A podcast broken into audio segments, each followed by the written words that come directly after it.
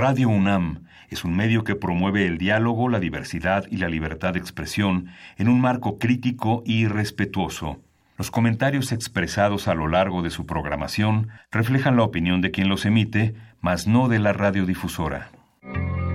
Radio UNAM presenta Primer Movimiento. El mundo desde la universidad. Más de 3.000 horas transmitidas. Gracias a ti, cuatro años al aire.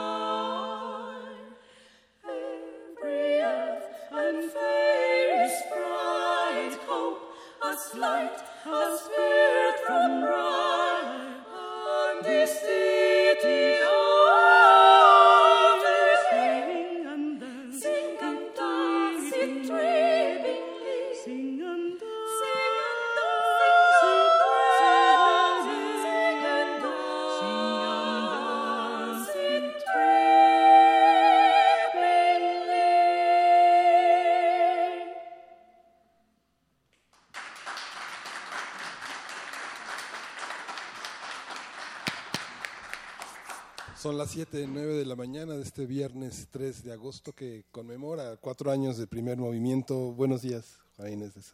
Buenos días, buenos días Miguel Ángel Quemain, buenos días Luisa Iglesias, buenos días a todos los que están por aquí. ¿Tú quieres que yo diga todo eso que estás poniendo ahí, Frida? Muy bien, acabamos de oír con el ensamble Solo Cuatro, con Liliana Valadez, Cintia Sánchez, Carmen Contreras y Tatiana Burgos. Muchísimas gracias por estar aquí a todas las cuatro.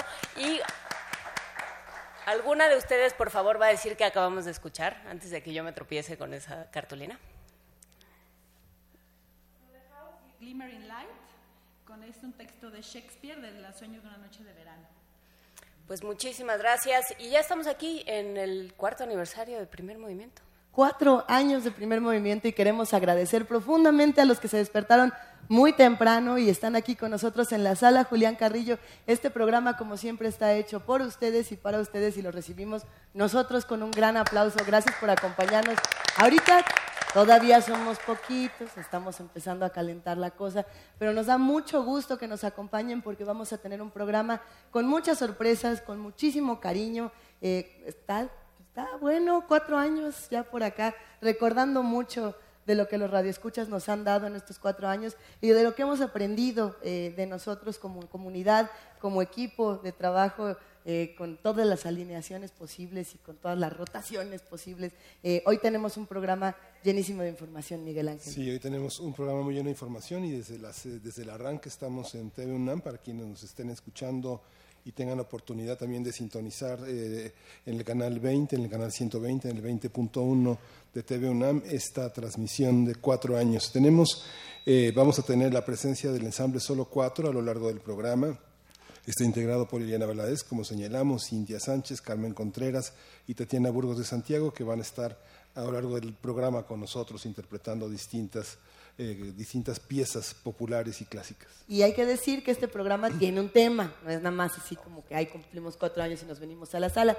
Querida jefa de información, Juana Inés de esa, hoy vamos a intentar responder entre todos una pregunta en particular. Pues eh, generalmente cuando llegamos al aniversario nos preguntamos cuál ha sido el tema que, del que nos hemos ocupado durante el año, que nos ha preocupado eh, durante el año por, por cómo nos ha ido en la feria, por cómo hemos ido viendo las cosas, por las circunstancias políticas y por las diferentes conversaciones que hemos tenido. Y este año decidimos eh, plantearnos qué nos hace humanos en un mundo mecanizado, en un mundo donde el trabajo se convierte en muchas otras cosas, donde de pronto hacemos diferencias entre los que son más humanos, menos humanos. Eh, nos preguntamos realmente si somos una especie superior a eso que llamamos animales. Eh, ¿Qué está pasando? ¿Qué nos hace humanos? ¿Cómo nos organizamos? ¿Y qué nos puede humanizar de diferentes maneras. Eso es lo que nos vamos a preguntar desde diversos puntos de vista y con diferentes interlocutores el día de hoy. Y justamente el Papa Francisco ayer, pensando en que coincidiera con primer movimiento, declaró que, la pena, de muerte iba a ser inadmisible eh, para la dignidad humana y la edición 2267 del Nuevo Catecismo, ya eh, para quienes piensan que la mano dura es la única salida, la pena de muerte se abroga en la en la, Iglesia Católica. Y bueno, justamente para responder todas estas preguntas y para tratar de unirlas con las distintas noticias que hay en nuestro país y en el resto del mundo, vamos a estar platicando con Enrique Díaz Álvarez, con este autor que nos ha acompañado en distintas ocasiones en este programa. Ustedes lo recordarán, es doctor en filosofía, profesor de filosofía y teórica política contemporánea en la Facultad de Ciencias Políticas y Sociales de la UNAM. Y bueno, va a estar respondiendo esto, eh, lo humano, la historia y la política, cómo vamos a unir todos estos temas. Y tenemos un teatro radio, un radioteatro sorpresa. Aunque están de vacaciones, bueno, van a poder escucharlo antes de las 8. Antes de las 8 de la mañana. Eh, ¿no, hay, ¿No hay niños por aquí? No, todavía no hay llegan. uno que está a punto. Ah, ya hay dos. Sí, se va. Sí, aquí todavía vemos muchos niños. ¿Cómo? aquí nos saluda Alfredo Salazar Duque. ¿Cómo estás, Alfredo? Bien. Ahora, de uno en uno, ahorita vamos a ir recordando a todos los radioescuchas porque ubicamos, yo creo que todas las caras que nos acompañan y, con distintos recuerdos bonitos que ya tenemos por acá. Ahorita les vamos a ir contando. Además del radioteatro sorpresa, vamos a seguir con el ensamble Solo Cuatro y con una nota del día importante. ¿Quiénes son los humanos según los derechos humanos? Para ello nos acompañará Jacobo Dayan, investigador del Seminario Violencia y Paz del Colmex, y la doctora Laura Rubio, doctora en Historia de la Migración Forzada, académica del ITAM y consultora sobre el tema de desplazamiento forzado. Y la poesía necesaria hoy la vamos a hacer entre todos. Tres radioescuchas nos acompañarán y harán posible eh, este, este espacio, este espacio de reconciliación y un espacio, un espacio de fecundidad y de creación, poesía necesaria. Cerraremos esta mañana con una mesa sobre el arte, la ciencia, la curiosidad y el ser humano. Para ello nos va a acompañar la doctora Marcia Iriart Urdanibia, investigadora del Instituto de Fisiología Celular, Departamento de Neurociencia Cognitiva, y va a estar con nosotros también Oscar de la Borbolla, escritor y filósofo. Bueno, va a estar buenísimo este programa. Quédense con nosotros de 7 a 10 de la mañana. Hoy TV UNAM nos acompaña desde las 7, así que si no pueden estar con nosotros en la sala Julián Carrillo, pero nos quieren ver, le pueden poner al 96.1 de FM, al 860 de AM, al canal 120, al 20.1 y le pueden poner a internet también, www.radio.unam.mx, las distintas plataformas por las, a través de las cuales se puede escuchar la radio por internet y por supuesto en www.tv.unam.mx nos vamos con un poco de música. No, no nos vamos con música, nos vamos directito a nuestro arranque porque ya está con nosotros Enrique Díaz Álvarez. Cuatro años al aire gracias a ti. Primer movimiento. Hacemos comunidad. El lenguaje y el pensamiento abstracto son dos de las principales cualidades que distinguen al ser humano del resto de los animales, además de la capacidad y necesidad de asociación que hacen que para el humano sea biológicamente imposible vivir fuera de la. Todos los asuntos que implican la actividad humana están relacionados con la política, un principio que abarca todos los aspectos de la vida del hombre en sociedad. La actividad política es un quehacer orientado al bien común, es decir, se centra en atender las necesidades de toda sociedad. Vamos a conversar sobre esta cambiante noción de lo humano durante la historia, así como de la política como actividad humana. Está con nosotros Enrique Díaz Álvarez, él es escritor, es doctor en filosofía, profesor de filosofía y teoría política contemporánea en la Facultad de Ciencias Políticas y Sociales de la UNAM. Bienvenido, Enrique Díaz. Hola, buenos días y felicidades. Gracias. Nos, nos volvemos a encontrar, querido Enrique. Y en teatro, y muy temprano. ¿Cómo estás? Felicidades. A ver, cuéntanos. eh, empezamos hablando de lo humano, la historia de la política. Eh, ¿Qué define a lo humano según la, la teoría política?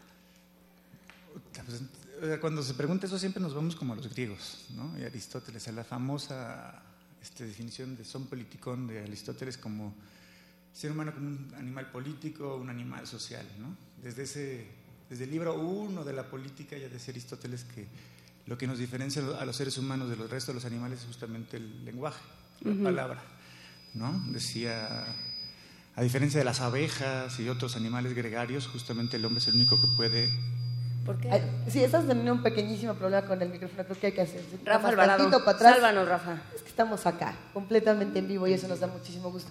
Si pensar en el lenguaje como esto que nos diferencia de los otros, digamos, Ay, seres no, o de los animales no humanos, también nos, nos pone a pensar, yo creo, Enrique, que entendemos por lenguaje, pero eso sería... Pues mira, por ejemplo, este, ahí lo dice, ¿no? El- las abejas, los perros, cualquier animal que nos pensemos pueden emitir sonidos, pueden manifestar este, dolor, hambre, miedo, placer, este.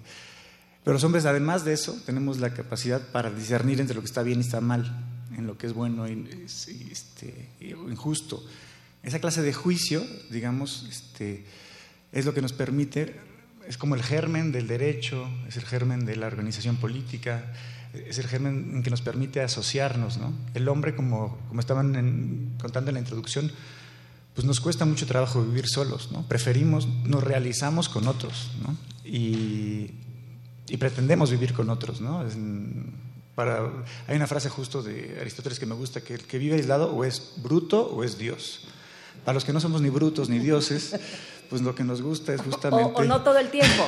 O, no Casi permanentemente. siempre somos brutos, o 10 no segundos somos permanentemente, dioses. Pues nos preferimos vivir con otros, nos es más fácil, ¿no? Este, el mundo es hostil y así nos apropiamos del mundo, así lo comprendemos, así le damos sentido. Entonces, desde ese libro, ¿no? Ha quedado pues, muy cercana a la noción de política, esta noción de lenguaje, esta noción que nos permite pues, eh, hacer consensos, acuerdos, digamos, la política tiene que ver con esta puesta en común, ¿no? ¿Y cómo contrapones eso a la noción de que el hombre es el perro del hombre? El Porque esta idea es muy, es muy ideal, ¿no? De, de- en realidad es que los seres humanos somos humanos porque somos capaces de organizarnos, de ver por el otro, de vivir en comunidad, de hacer política, ¿no? Que en principio tendría que ser una buena actividad, luego ya pasaron cosas muy raras. ¿En qué momento empezaron a pasar cosas muy raras? Pues yo creo que casi Después desde, de Aristóteles, desde, mi- desde el minuto 5, yo creo, ¿no? No, pues por ejemplo esa frase que dices en realidad es el lobo del hombre, ¿no? Que es de Hobbes. Justamente Hobbes ya dice, es cuando se empieza a pensar en el contrato social.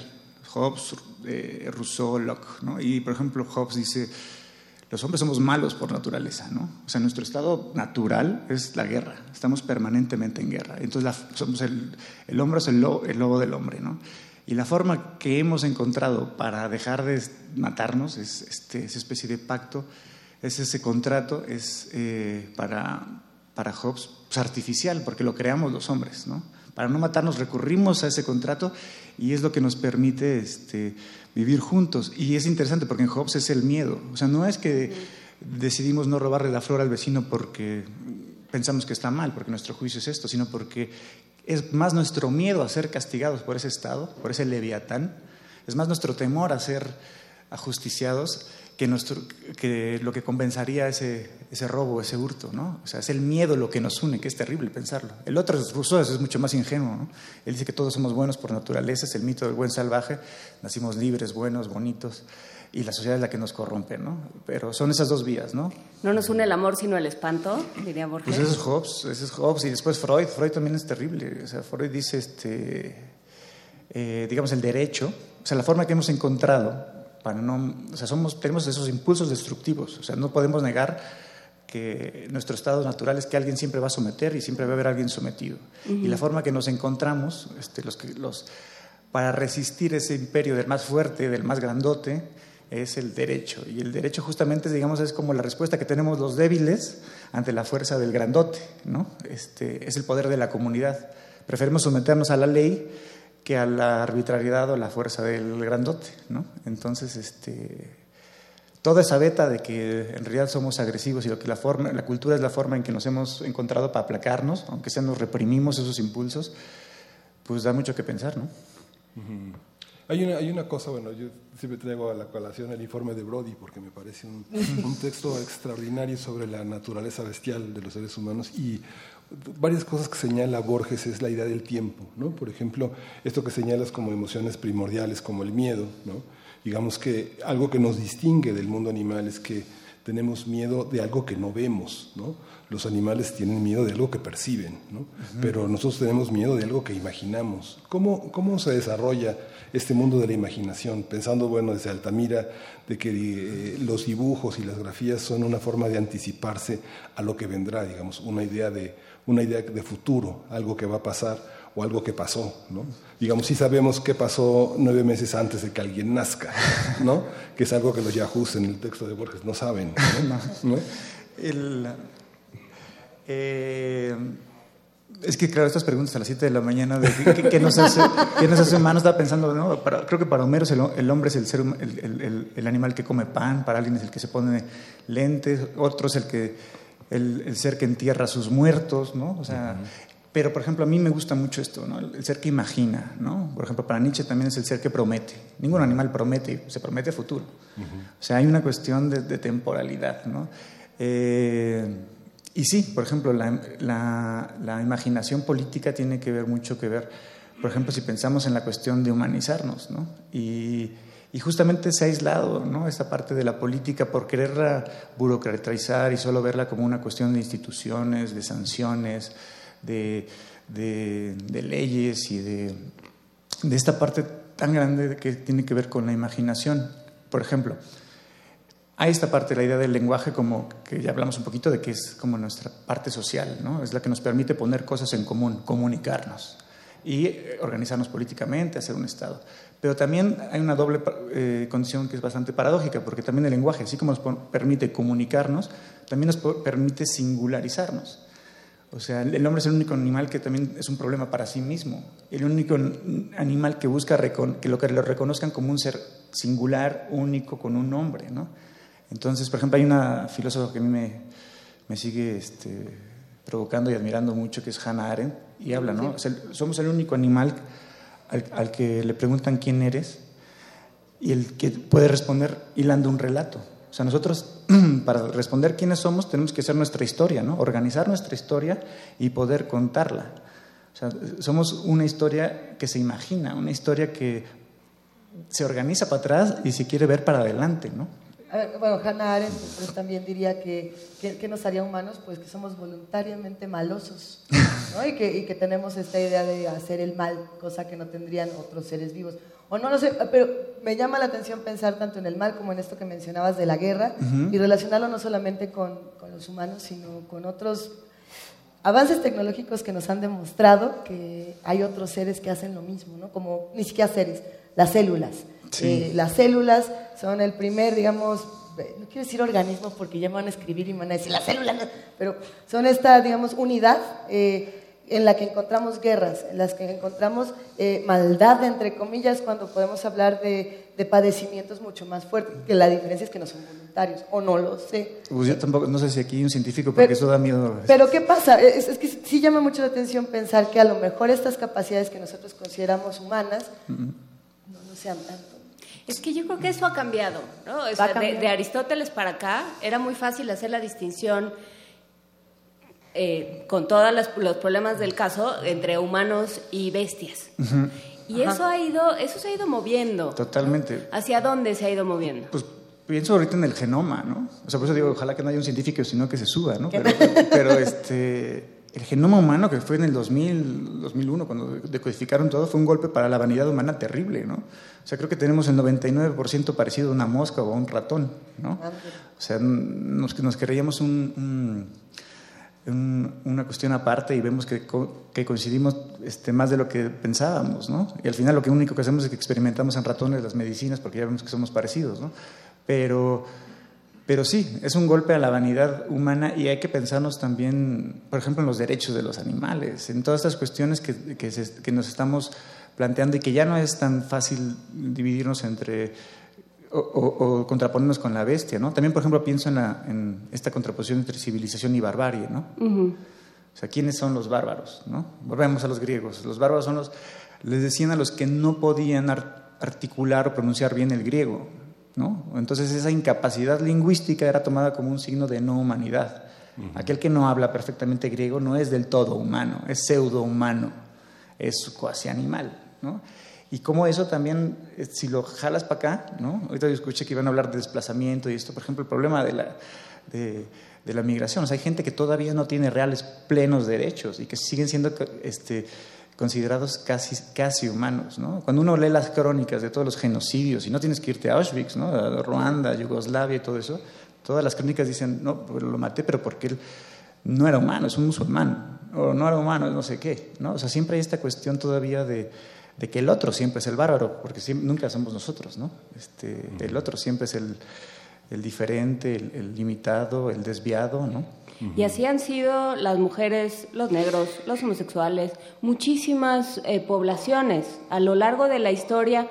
Cada quien ha hecho, cada sociedad ha hecho su definición de quiénes son los humanos y a quién les, les tocan. Sí. Eh, la- la- digamos, quienes se cubren bajo este manto de la política y el Estado. Totalmente, porque digamos, el derecho siempre está ligado a la comunidad política. y, O sea, a mí todavía me escandaliza que aquí hasta los 50 no votaba la mujer, ¿no? O sea, en tiempos históricos es, es nada, ¿no? O, o- o, por ejemplo, hoy pensamos en los migrantes, ¿no? O sea, se habitan, ¿no? Eh, pero no tienen ninguna clase de derecho. Por eso, por ejemplo, volviendo a Hannah Arendt, decía, está muy bien dar los derechos humanos, ¿no? que son declaraciones universales, pero si no está ligado al derecho político, pues casi es letra muerta, ¿no? Entonces hay que tener el derecho a tener derechos, ¿no? Este, porque si habitas con- eh, sin derechos, pues eres un espectro, eres lo que, ¿no? O sea, alguien que no tiene papeles, pues es lo que es, ¿no? O sea, si no, eh, pobre de aquel que no tiene el papel que en ese lugar este, le da, le da el, el- el plenamente derechos, ¿no? Sí, hablábamos hace poco de India, de esta enorme cantidad de, de pobladores musulmanes que les dije, que les dijeron, ah, no, ustedes, ustedes, no son de aquí. no sabemos bien de dónde son, pero de aquí no. Oiga, pero llevo 40 años viviendo aquí, o 60. No, no, no, ya, ya se traspapeló, usted no existe. Ol- Y así con los rohingyas en Myanmar y así con los centroamericanos aquí. No, y ¿usted con quién los quién niños de Trump que los meten, ¿no? O sea, ¿no? O sea, hay- también hay que luego entrar qué es un migrante y quién no es un migrante, ¿no? Si le rascas, todos tenemos algo de, de migrantes, ¿no? Y, y- pero sí, esta cuestión de distanciarnos del otro, lo que tendremos que pensar es justamente entonces cómo nos humanizamos en todo caso, ¿no? O sea, qué herramientas hay para humanizarse, ¿no? Y cuáles, y, y- y por eso ahí, por ejemplo, yo sigo creyendo un poco en el, en- me asusta un poco la, la, la- la situación en la que están las, las humanidades, incluso en, en- en la educación pública, ¿no? O sea, hoy en día es como una tragedia que tu hijo te anuncie que va a estudiar este, letras inglesas o, este, o historia, ¿no? Se, se vive como una tragedia familiar terrible, ¿no? Y, y- y así nos va. ¿No? Así nos va. ¿Por qué? Porque entre otras cosas las, las humanidades nos dan el pensamiento crítico. O sea, una democracia sin personas eh, este, que levanten la guardia ante la injusticia, ante la desigualdad, pues no es democracia, es otra cosa. Y, y estamos preparando, y, y aquí, pues, en una casa como esta, en la UNAM, pues lo que, lo que necesitamos es prepararnos este, para eso. O sea, ahorita en universidades que pueden ser negocio y que, y que estás preparando trabajadores o futuros empleados de las, de las fábricas. Nosotros no. ¿No? Quiero creer que no. Entonces esto, de ahí que en, una, una, en un radio a las 7 de la mañana estemos hablando de estos temas que seguro que no hay ninguna otra radio que ahorita esté hablando de Aristóteles. Sí, de, manera indirecta todos hablan de Aristóteles. Ah, qué bueno. Pero, pero hay, una, hay una parte, yo cuando estudié la primaria, si al final de la primaria decían que había dos clases de hombres, los que se quedaban quietos y los que mantenían su tránsito. ¿no? Y en México todavía y en el mundo hay muchas muchos lugares que se establecen a partir de la convergencia de las personas que se reúnen para intercambiar bienes o para hacer comercio. ¿no? Muchas ciudades de la antigüedad que se levantaron en esta idea imaginaria porque a, a ese punto iban muchos hombres que traían muchas cosas cargando para, para intercambiarlas. Pero también hay otra, otra parte que implica desde, prácticamente desde el inicio de la Edad Media la, la construcción de ciudades, lugares donde podemos vivir todos lugares de una enorme estabilidad, pero curiosamente esos lugares de mayor estabilidad, no sé, París del siglo XVIII, este, la ciudad de la Nueva España, este, son lugares donde justamente llegan los que no tienen un lugar. Justamente la ciudad donde se puede vivir es la ciudad de la, son las ciudades de la transhumancia. Esta ciudad tiene una población flotante enorme, como una ciudad sin una infraestructura como Tijuana, por ejemplo, que es la ciudad de lo volátil. ¿no? ¿Cómo se da esta, esta, esta parte entre quienes están de paso y quienes se quedan? ¿Qué, qué, qué características del humano tendrán esas formas de estabilidad e inestabilidad? Pues para empezar, el resto de la ciudad que dices es como muy importante, porque el origen de política justamente es polis, ¿no? La ciudad. Y ya volvemos a los mismos, ¿no?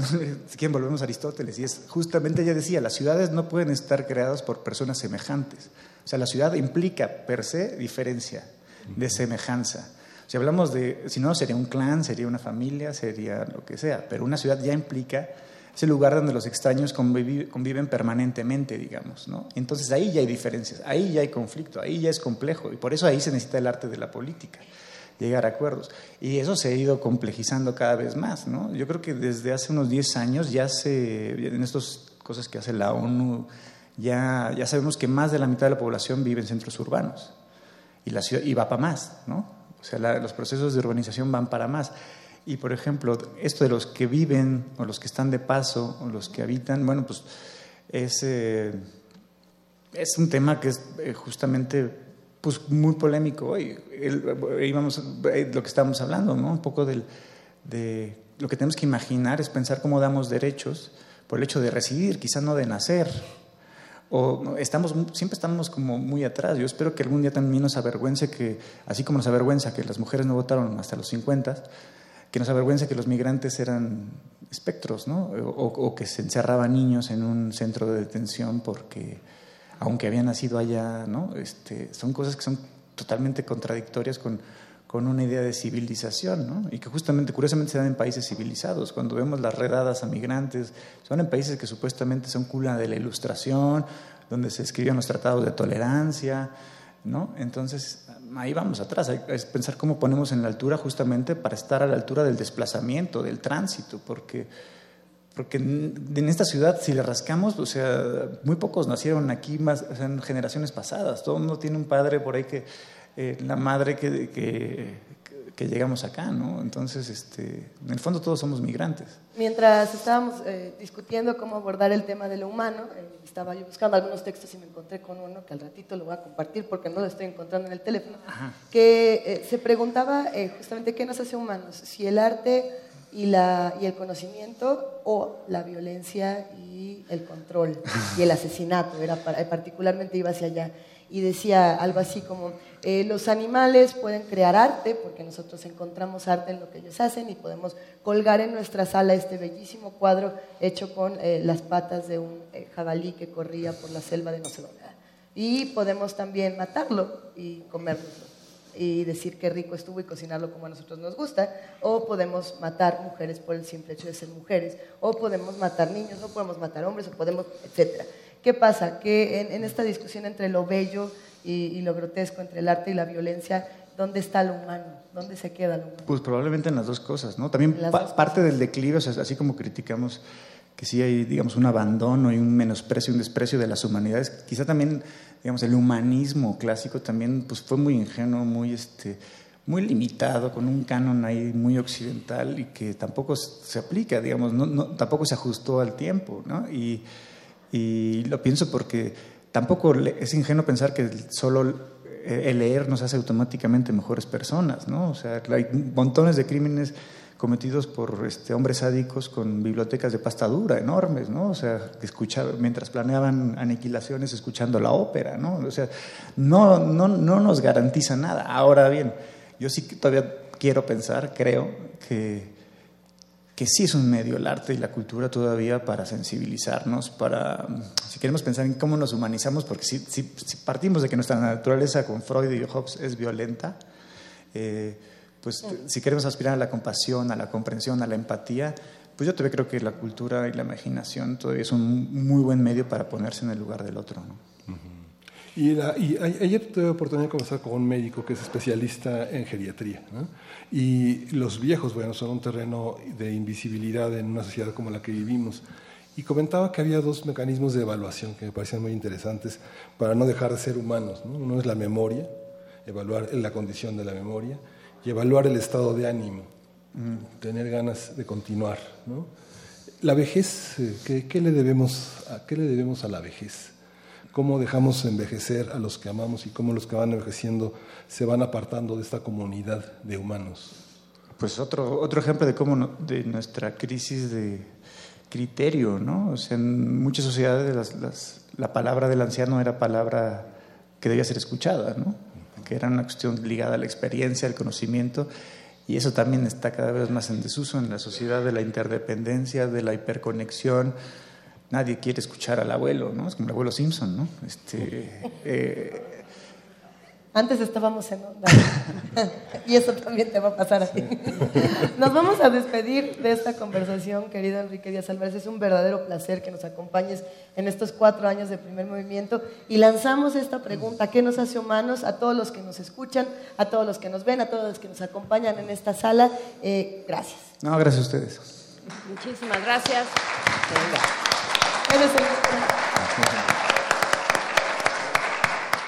Y a continuación justamente vamos a, ver un video, querida Juana Inés. Vamos a ver un video, en efecto, que se llevó a cabo en 2015. La Asociación Mexicana de Artistas y Profesionales del Cine y el Audiovisual hicieron un corto documental de Radio UNAM y el nuevo primer movimiento, entonces era nuevo. Uh.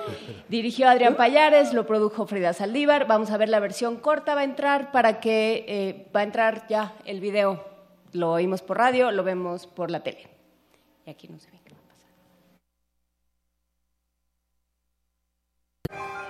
¿Es importante para un sonido que alguien lo escuche?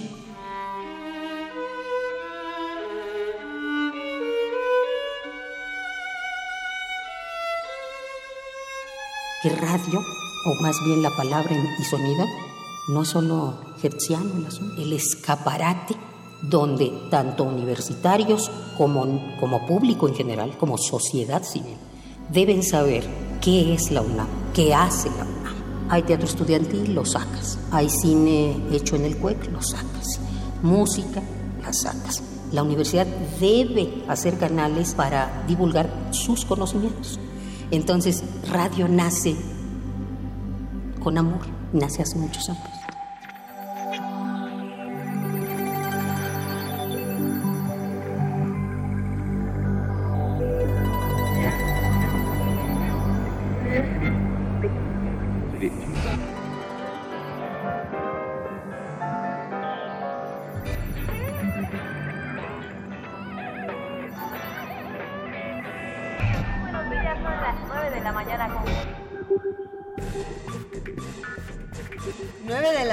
Con 43 minutos en primer movimiento.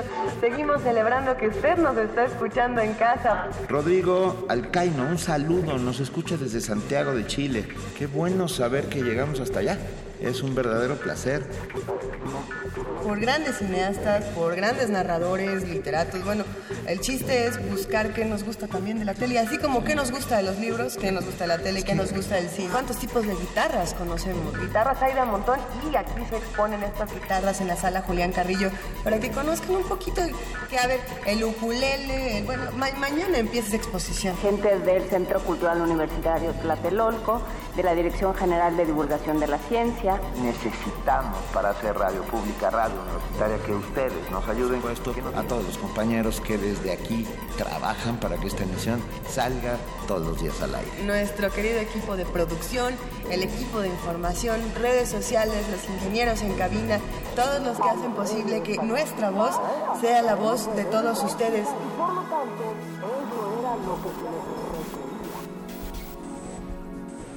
La radio, por mi boca, hablará la universidad.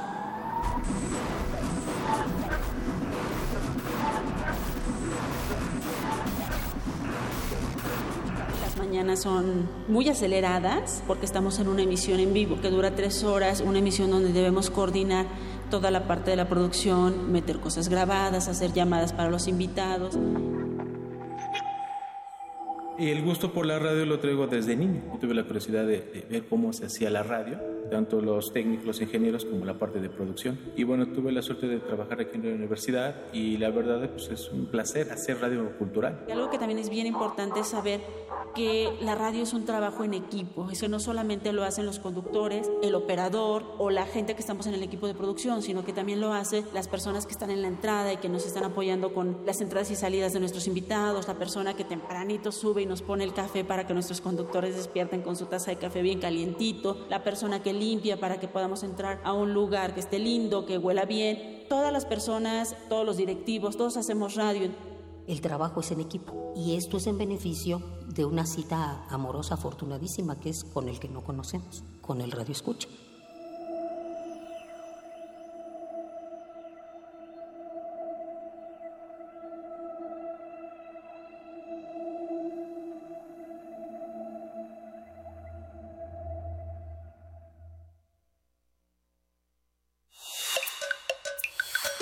Primer movimiento. Hacemos comunidad.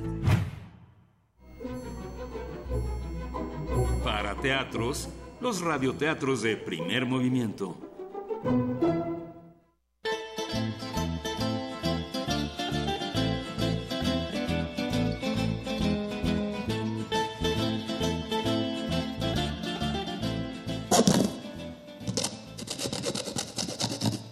Pinocho el Astuto. Cuento con tres finales de Gianni Rodari.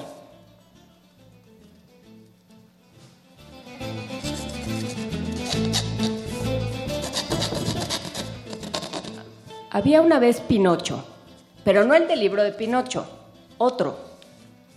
También era de madera, pero no era lo mismo. No lo había hecho Yepeto, se hizo él solito. También él decía mentiras, como el famoso muñeco, y cada vez que las decía se le alargaba la nariz a ojos vista. Pero era otro Pinocho.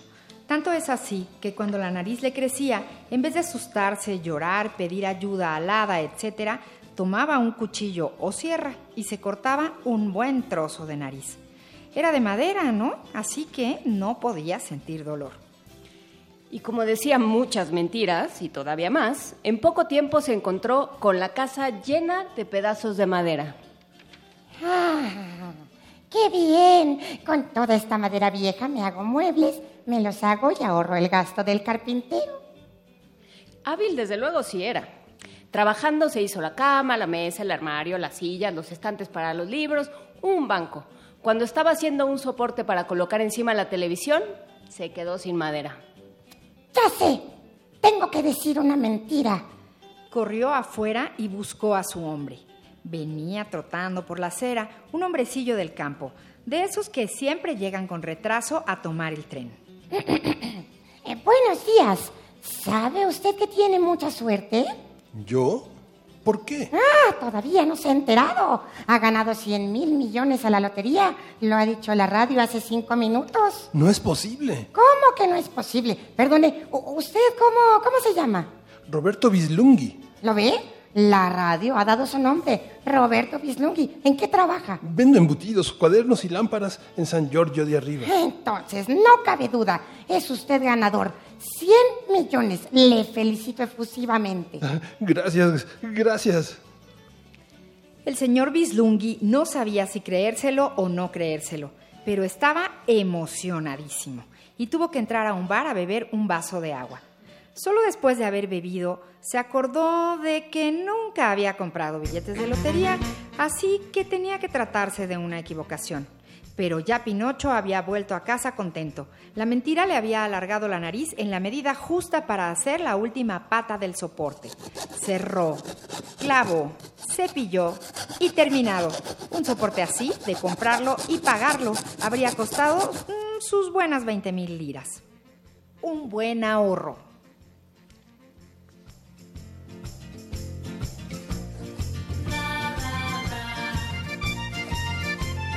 Cuando terminó de arreglar la casa, decidió dedicarse al comercio. Ay, hijo, venderé madera y me haré rico. Y en efecto, era tan rápido para decir mentiras que en poco tiempo era dueño de un gran almacén con 100 obreros trabajando y 12 contables haciendo las cuentas.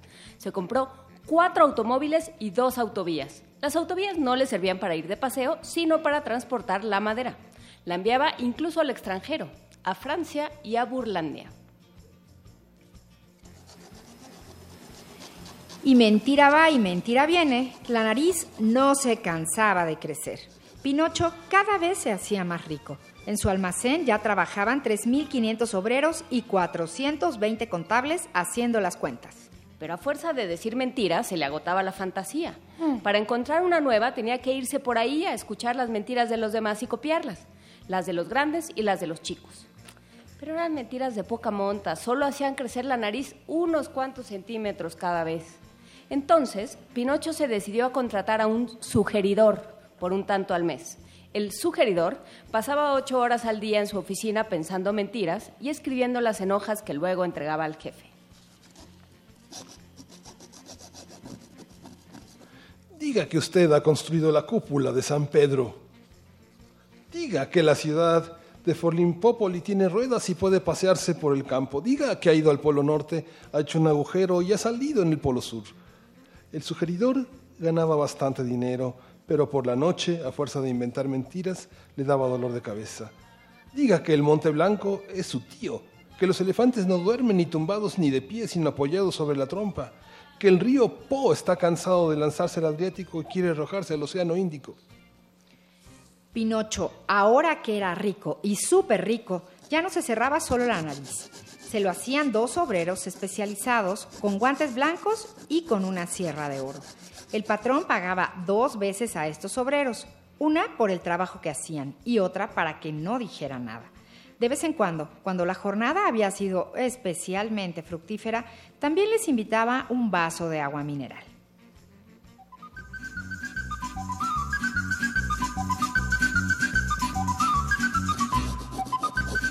Primer final. Pinocho cada día enriquecía más, pero no crean que era avaro.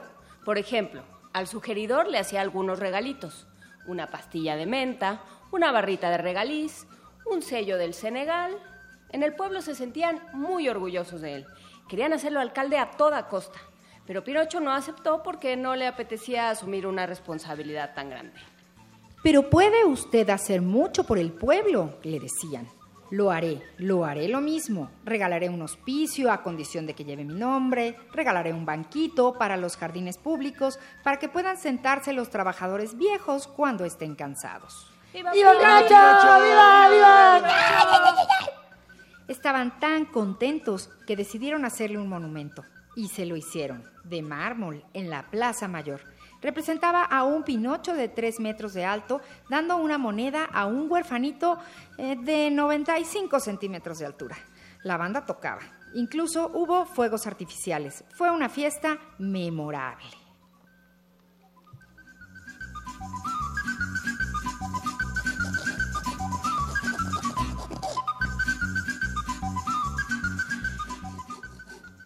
Segundo final. Pinocho se enriquecía más cada día y cuanto más se enriquecía, más avaro se hacía. El sugeridor, que se cansaba inventando nuevas mentiras, hacía algún tiempo que le pedía un aumento de sueldo. Pero él siempre encontraba una excusa para negárselo. ¿Qué, qué, qué, qué? Usted enseguida habla de aumentos, claro, pero ayer me he inventado una mentira de cuarta. La nariz solo se me ha alargado 12 milímetros. 12 milímetros de madera no me dan ni para un picadientes. Tengo familia, ha subido el precio de las papas. Nada que ha bajado el precio de los bollos. ¿Por qué no compra bollos en lugar de papas? La cosa terminó en que el sugeridor empezó a odiar a su patrón. Y con el odio nació en él un deseo de venganza. Vas a saber quién soy, farfullaba entre dientes mientras garabateaba de mala gana las cuartillas cotidianas. Y así fue como, casi sin darse cuenta, escribió en una de esas hojas. El autor de las aventuras de Pinocho es Carlo Collodi.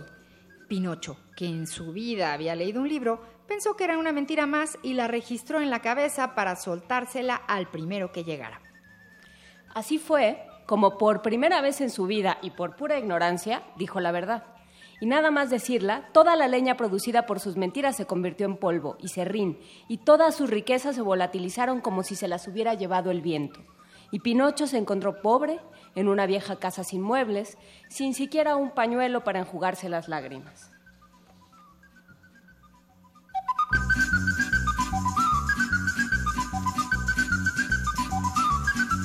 Tercer final. Pinocho se enriquecía más cada día y sin duda se habría convertido en el hombre más rico del mundo si no hubiera sido porque cayó por ahí un hombrecillo que se las sabía todas. No solo eso, se las sabía todas y sabía que todas las riquezas de Pinocho se habrían desvanecido como el humo el día en que se viera obligado a decir la verdad. Señor Pinocho, esto y lo otro. Ponga cuidado en no decir nunca la más mínima verdad, ni por equivocación. Si no, se acabó lo que se daba. ¿Entendió? Bueno, a ver, ¿es suya esa casa? Pinocho dijo no, de mala gana, para evitar decir la verdad. Estupendo, entonces me la quedo yo. Con ese sistema, el hombrecillo se quedó los automóviles, las autovías, el televisor, la sierra de oro. Pinocho estaba cada vez más rabioso, pero antes habría dejado cortar la lengua que decir la verdad. A propósito, dijo por último el hombrecillo, ¿la nariz es suya también? Pinocho cayó. ¡Claro que es mía! Usted no podrá quitármela. La nariz es mía y hay del que la toque. Eso, es... verdad, sonrió el hombrecito. Y en ese momento, toda la madera de Pinocho se convirtió en serrín. Sus riquezas se transformaron en polvo. Llegó un vendaval que se llevó todo, incluso al hombrecillo misterioso. Y Pinocho se quedó solo y pobre, sin ni siquiera un caramelo para la tos que llevarse a la boca.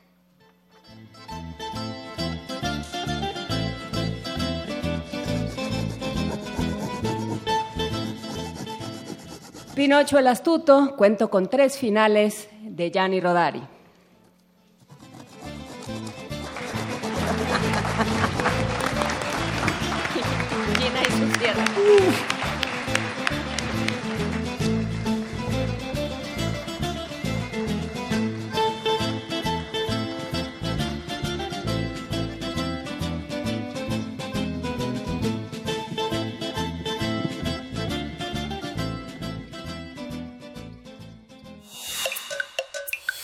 Cuatro años al aire gracias a ti.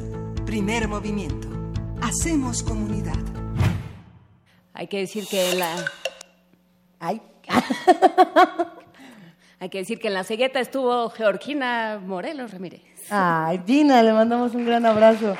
A los efectos especiales que se hacen completamente en vivo en, en los programas de radio o que se hacen en, en cine, etcétera, se le llama Foley. Digo, hay nada más por si quieren hacer folio ustedes en su casa, toman su serruchito y se ponen a, a sonorizar todo lo que encuentren a su alrededor. Eh, queremos mandar un gran abrazo a todos los que están de este lado haciendo comunidad, no solamente a los que están en redes sociales, a los que están en Twitter, en Facebook, en el teléfono, eh, también a todos los que nos están acompañando esta mañana en la sala Julián Carrillo, que cada vez se ve eh, más calientita, más llena de gente. Los saludamos con un gran aplauso.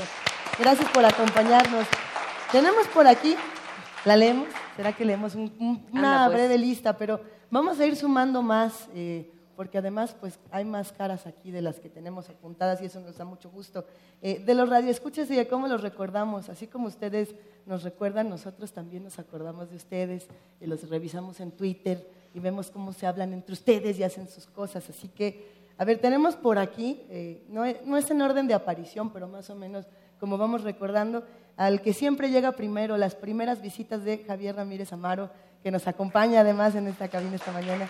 Eh, sí, yo creo que fue el primero y escucha que nos vino a ver, si no me equivoco, el primero que llegó así de, hola. Ah, porque se ganó un sombrero Un Panamá que regaló Javier Martínez. Un abrazo a Javier Martínez. ¿Cómo de que no? Eh, también, a ver, recordamos por aquí el primer abrazo que nos dio, y si no me equivoco fue en el primer aniversario, eh, Alfredo Salazar Duque, a quien ya habíamos saludado, que también nos ahí. acompaña por acá.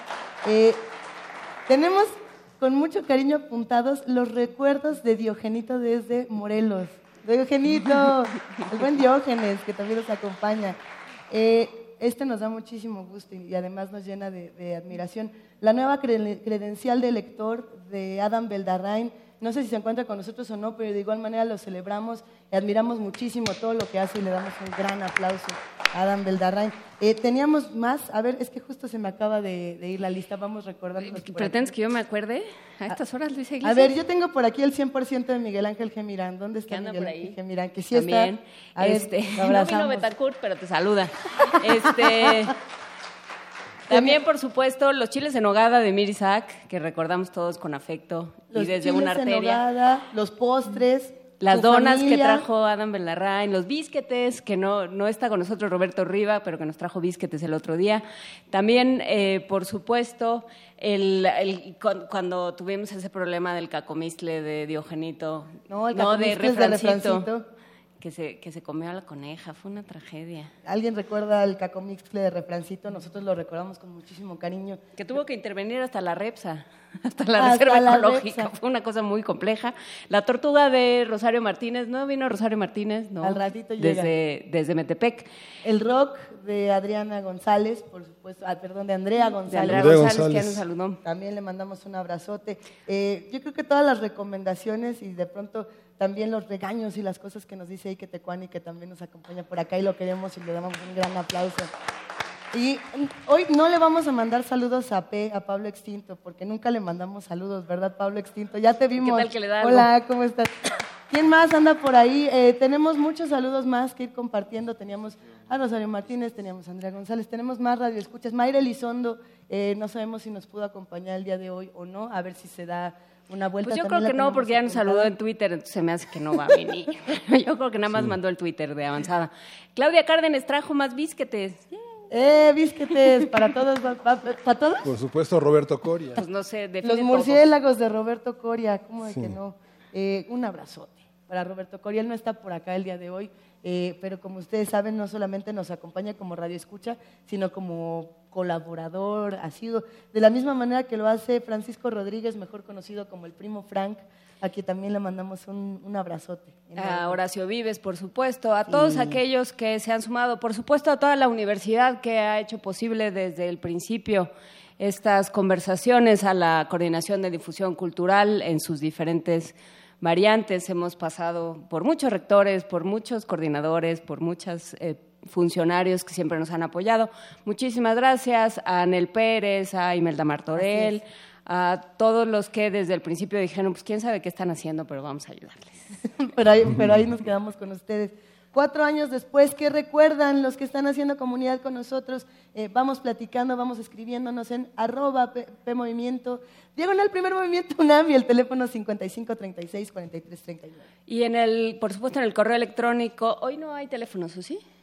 No, no, hay teléfonos No, porque tendrían todos no. que correr de un lado al otro del edificio y es un poco complicado. Pero, eh, por supuesto, hay correo electrónico tri- eh, primermovimientounam.gmail.com y agradecemos eh, y los vimos a muchos en el, en el video, en, este, en esta versión corta del documental Primer Movimiento, Movimiento Radiofónico. Eh, ahí está Silvia Cruz, Oscar Guerra, Rafael Alvarado, que eh, empezó en la coordinación de invitados de primer movimiento y ahora es, el, eh, y ahora es parte del equipo de producción y de, em, de ingeniería de Radio UNAM. A Francisco Ángeles, no está por ahí, Paco pero le Ángeles, mandamos, un gran un abrazo a Paco, a todo el departamento de información de Radio UNAM, que bueno, pues ahora casi todos están en Prisma, salvo Toño Quijano que anda por ahí. Hola, Toño. Pero les mandamos un gran abrazo porque hicieron posible este espacio. A todos los que estuvieron con nosotros en Servicio Social, el Servicio Social es una parte importantísima de este programa, por lo que aprendemos unos de todos y por eh, pues el gran apoyo que brindan a Miguel Pérez, Ángel Romero, a Miguel Verde, a Tamara Quiroz, a Mayali Fernández, Patricia Palacios, Alejandro Maza, Valeria Paricio, Carmen Sumaya, Arturo Rojas, Tania Balandrán, Jorge Gómez. Jorge Gómez era el que no podía decir Lugansk y Donetsk, y le tocó la crisis de Ucrania al pobre. Itzel Naranjo, todos aquellos eh, se quedaron de distintas maneras, se quedan con nosotros. Muchísimas gracias a todos los que han hecho posible el primer movimiento. Nos vamos a la segunda hora. Venga. Ya llegó Carlos. Encuentra la música de primer movimiento día a día en el Spotify de Radio UNAM y agréganos a tus favoritos.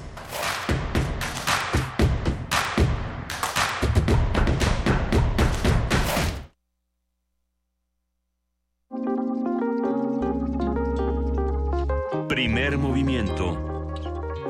Hacemos comunidad.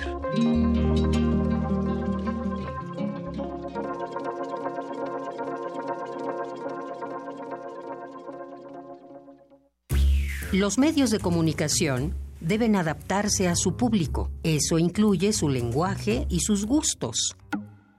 Radio UNAM te invita a inscribirte en su taller de guionismo para medios, Storytelling, en el que podrás conocer las distintas teorías contemporáneas que analizan la estructura interna de un relato y la construcción de personajes. dirigido a todos los interesados en el arte de la narración para medios de comunicación, radio, TV y cine.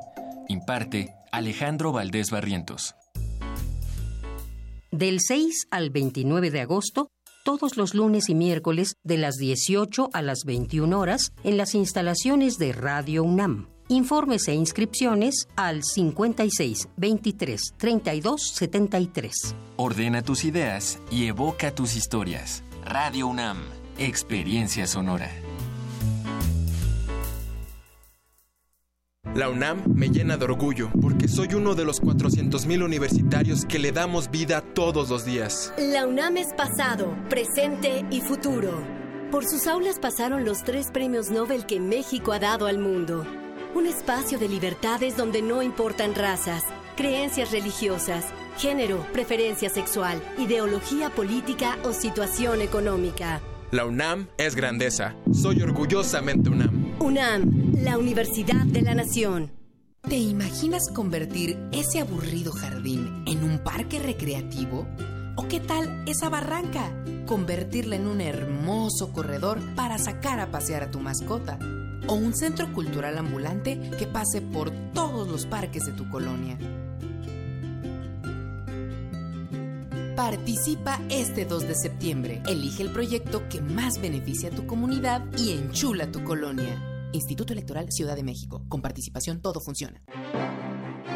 La obra de una de las artistas más versátiles y transgresoras de la escena cultural de México de las primeras décadas del siglo XX es revalorada en la exposición Nahui Olin, La Mirada Infinita. La muestra se integra con 250 obras nacionales entre pinturas, impresos, dibujos, caricaturas y fotografías de su autoría, y de creadores allegados a la artista como Gerardo Murillo, el Dr. Atl, Jean Charlotte, Edward Weston, entre otros. Nahui Olin, La Mirada Infinita se puede visitar en el Museo Nacional de Arte.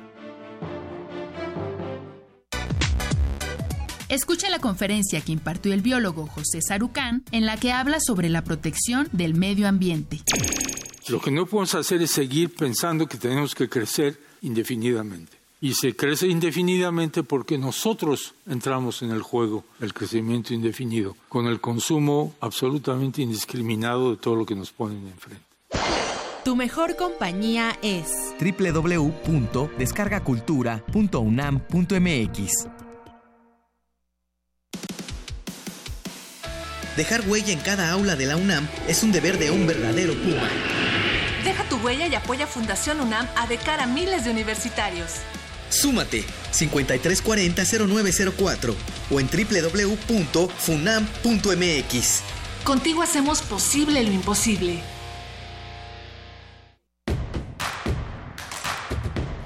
Síguenos en redes sociales. Encuéntranos en Facebook como Primer Movimiento y en Twitter como arroba PMovimiento. Hagamos comunidad.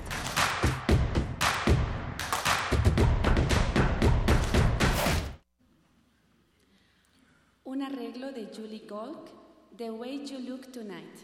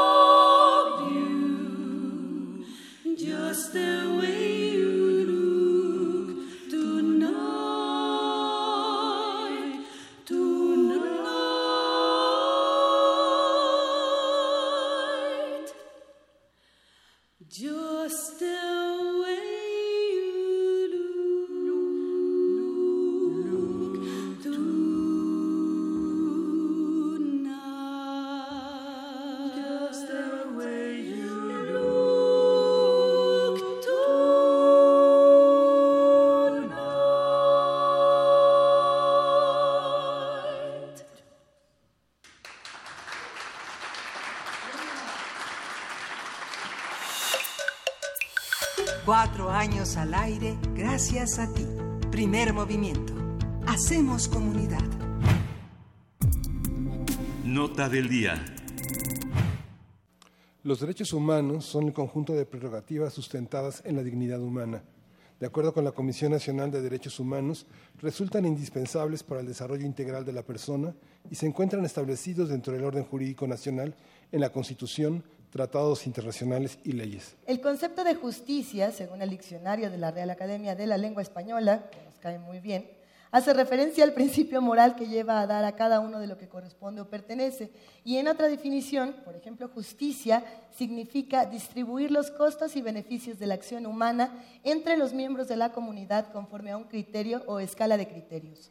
A partir de la controversia sobre los derechos humanos de quienes atentan contra los propios derechos humanos, vamos a hablar sobre los diferentes paradigmas de justicia a través de la historia, dónde estamos hoy, en qué debemos fijarnos. Y está con nosotros Jacobo Dayan, él es investigador del Seminario Violencia y Paz del Colegio de México y un colaborador habitual de Primer Movimiento.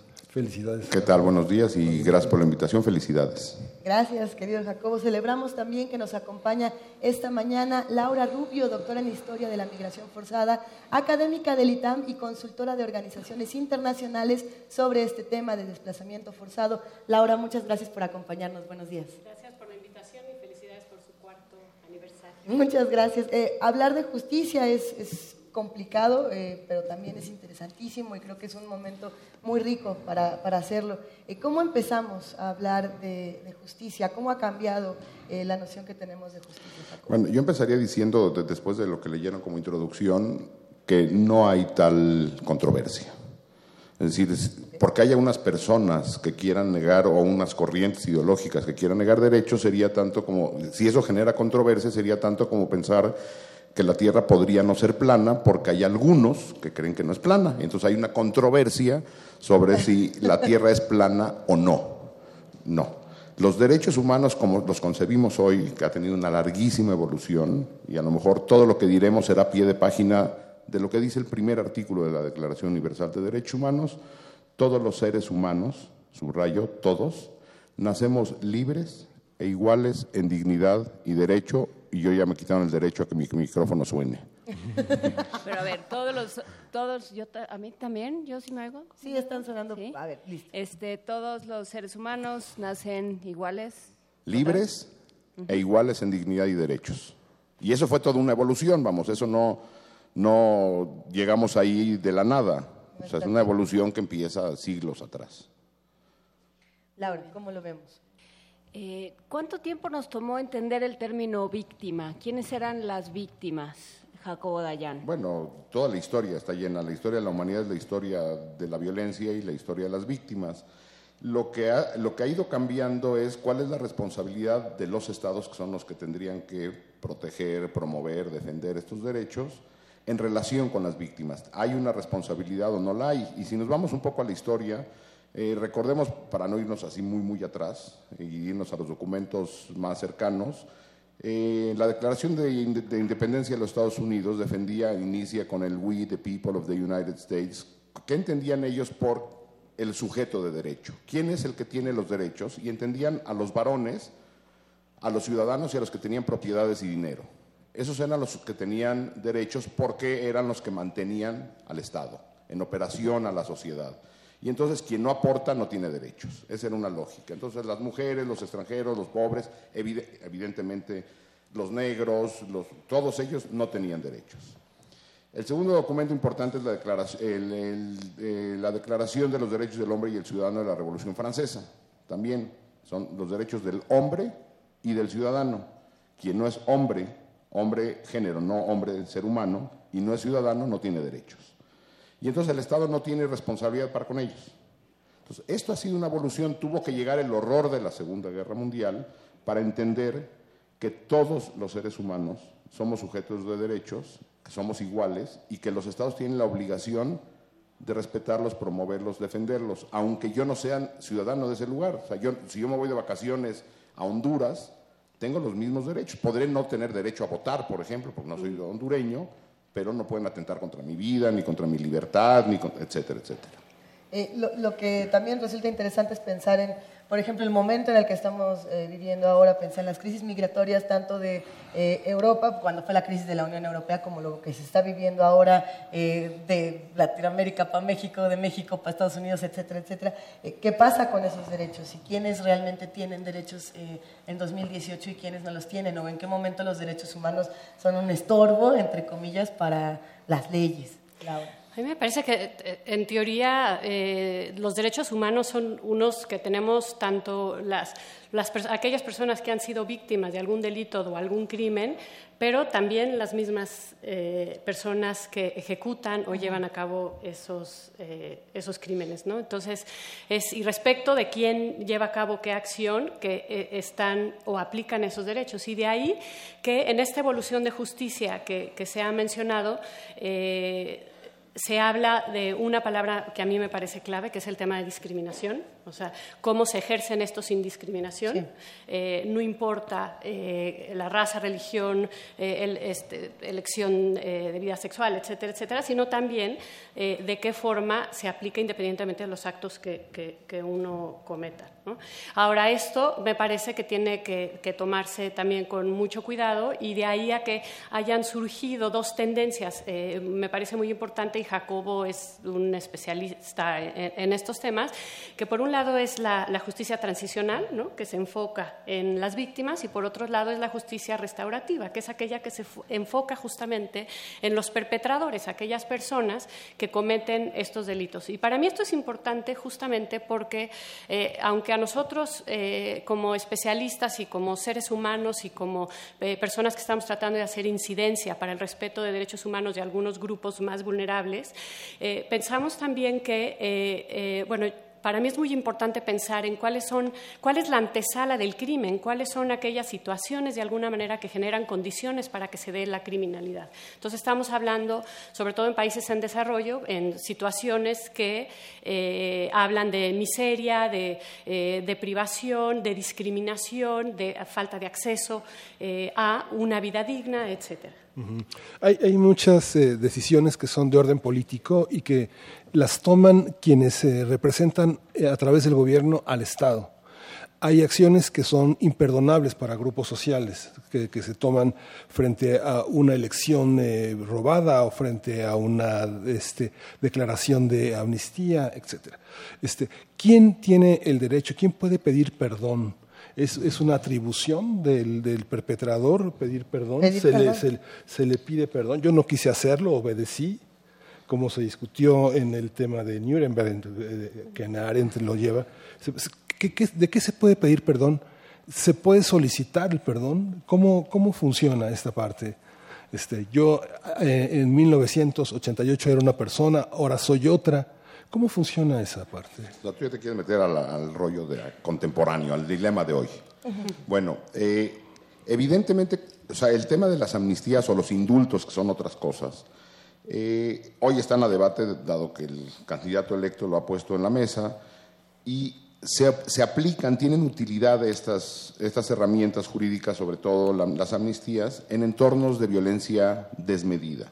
Es decir, en lo que vivimos hoy en México, eh, llega un momento, la, la pregunta que tendríamos que hacernos es si vemos a un niño de 13 años con un arma en la mano que comete un crimen, asesina personas, por un momento habría que pensar qué ocurrió en, esa perso- en ese niño de 13 años que tiene un arma en la mano, si no también es una víctima, además que ha, eh, ha cometido crímenes.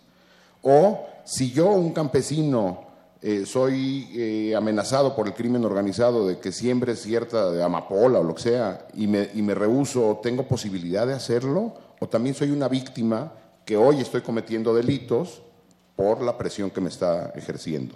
Entonces, evidentemente las amnistías en estos entornos aplican para las personas de menor responsabilidad. Evidentemente no hay amnistías contra el asesinato, la tortura, la desaparición, eso no hay. Pero para las partes más bajas sí la hay. Ahora, eso no quiere decir que hay que empezar a regalar amnistías por todos lados.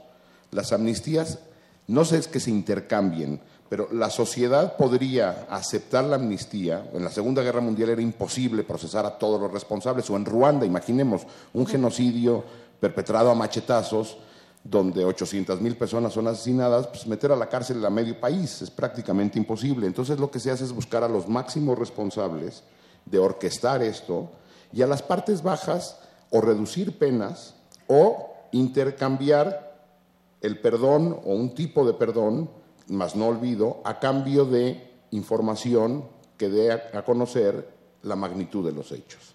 Entonces, pero esto no se hace eh, eh, antes, a priori, como lo está planteando Andrés Manuel, si eso quería llegar a esa discusión. Uno primero garantiza la justicia y la verdad y después empiezan los procesos de amnistía. Pero sí, es una facultad de las leyes. Vamos, en la ley se puede hacer una ley de amnistía como se hizo con el zapatismo, vamos, por ejemplo, ¿sí? En los 90. A cambio de información, a cambio de desmilitarizar en, en Colombia hoy en los procesos de paz, se está pensando en, en dar amnistías a los mandos más bajos otra vez. No puedes dar amnistía a los más altos, pero después de verdad y justicia. Me parece a mí que el error de la propuesta del nuevo gobierno es arrancar con amnistías, porque entonces generas este perdón social a cambio de nada. Entonces, primero procesos de verdad y justicia, después amnistías. Laura Rubio, acabas de describir y subrayaste varias veces reconciliación y reintegración. Perdón, estoy. Subrayado, estoy. Estoy espiando tu cuaderno. Cuéntanos, ¿dónde entran estos dos conceptos? Eh, yo creo que en este proceso que menciona eh, Jacobo, estos dos entran de manera muy, muy importante, porque primero está como todo el proceso legal y por otro lado tenemos un tema de reconciliación social, o sea, en todo conflicto armado, en todos eh, eh, ambientes de criminalidad hay una ruptura del tejido social que es sumamente importante y en eso obviamente hay una estigmatización también tanto de criminales como de víctimas. En ese, en, ese ambiente generar una eh, nueva confianza social que de alguna manera permita la reintegración de antiguos criminales de guerra, antiguos a lo mejor personas que cometieron delitos menores y demás, no es cosa menor. Eh, países como Camboya, por ejemplo, eh, eh, también se, se toparon con una problemática muy, muy complicada, sobre todo cuando te- estamos ante fenómenos también en donde, eh, ya mencionaba Jacobo, eh, cuando se dan casos en los que hay reclutamiento forzado, por ejemplo, de niños que los hacen cometer atrocidades y que además se van integrando de manera gradual y va en- escalando en los crímenes. Y, y esto lo estamos viendo en México eh, eh, eh, con la formación de pandillas la- y cómo estas van escalando en gravedad y demás. Entonces, el tema de reconciliación, después de, generar estos procesos legales y además de, procesos de, verdad y, demás, me parece que esta forma en cómo los estados plantean mecanismos para reintegrar a personas que estuvieron involucradas en esto es para mí de las asignaturas más difíciles de, de- de implementar y más necesarias para poder hablar de paz realmente, ¿no? Cuando pensamos en, en reintegración o en reconciliación, eh, pues tenemos a las víctimas, tenemos a los victimarios, tenemos a las autoridades que tienen que mediar con todo este problema, pero también tenemos a muchas voces que además cada vez se vuelven más presentes mientras tenemos más tecnologías para hacerlas presentes, como pueden ser redes sociales, como pueden ser muchísimos espacios para expresar eh, el descontento o la felicitación, etcétera. Y tenemos, por ejemplo, en redes muchos comentarios todos los días que dicen, esas no son personas, esos son animales, no merecen eh, tener los mismos derechos, no merecen tener el, el mismo tipo de trato que yo. ¿no? Así, así se expresan en redes sociales. Es muy complejo porque los derechos humanos no están a discusión, pero... Sí, yo creo pero- que justo para allá iba, iba mi, mi siguiente comentario, porque si uno revisa, por ejemplo, estas notas sobre justicieros, sobre linchamientos, que por desgracia cada vez hay más, uno puede revisar y ver eh, la plataforma del, del nuevo gobierno austriaco o los húngaros con Víctor Orban o eh, muchas de las discusiones que se han dado en Estados Unidos o en el mismo México. Y puede decir que mal, pero cuando entras a Twitter o cualquier otra eh, plataforma, Plataforma. sociodigital, como dicen, como dice López Benerroni, que debemos de decir, eh, entras a cualquiera de estas, ves una nota de linchamiento y la respuesta es entusiasta y la respuesta es de felicitación y de ojalá no le hagan nada y no salgan con que hay que hacer justicia. Eso, eh, pues, dan ganas de apagar la luz e irse a su casa, ¿no? O, Mira, o qué hacemos con eso? ver, o sea, yo entiendo la frustración. Vamos, todos entendemos la frustración. Vivimos en un país donde la justicia no ha existido nunca. Entonces, en un caso de linchamiento, por ejemplo, lo que hay es una frustración social donde las autoridades no hacen su trabajo. Y entonces la sociedad fuente ovejuna toma el papel de, de- de juez y verdugo. Pero lo que tendríamos, si queremos eh, vivir en una sociedad civilizada, es, o de niveles reducidos de violencia, es que las autoridades hagan su trabajo. Si a mi abuelita la secuestran, yo no quiero que al secuestrador lo torturen y lo maten. Yo quiero saber quién fue el secuestrador y que se haga justicia, no venganza. O sea, no quiero que lo torturen. Yo no quiero que el Estado, en mi nombre, porque el Estado actúa en nuestro nombre, nuestros representantes actúan en nuestro nombre, a mí no me parece que mi representante torture, asesine, desaparezca. Yo lo que necesito es, como víctima, como familiar de víctima de mi abuelita que secuestraron, es que se haga justicia. Entonces, si eso no llega, la frustración me, me lleva a que en redes sociales yo diga son animales y los de derechos humanos los andan defendiendo. Por cierto, esa frase se la debemos a Arturo Montiel, habría que mandarle un saludo Entre muchas Eh, ahí, otras sí. cosas Eh, hasta el Estado de México, donde se encuentre, y, y como decían por ahí, que como durmió, ¿no? ¿Cómo durmió? Haciendo referencia a tu padre.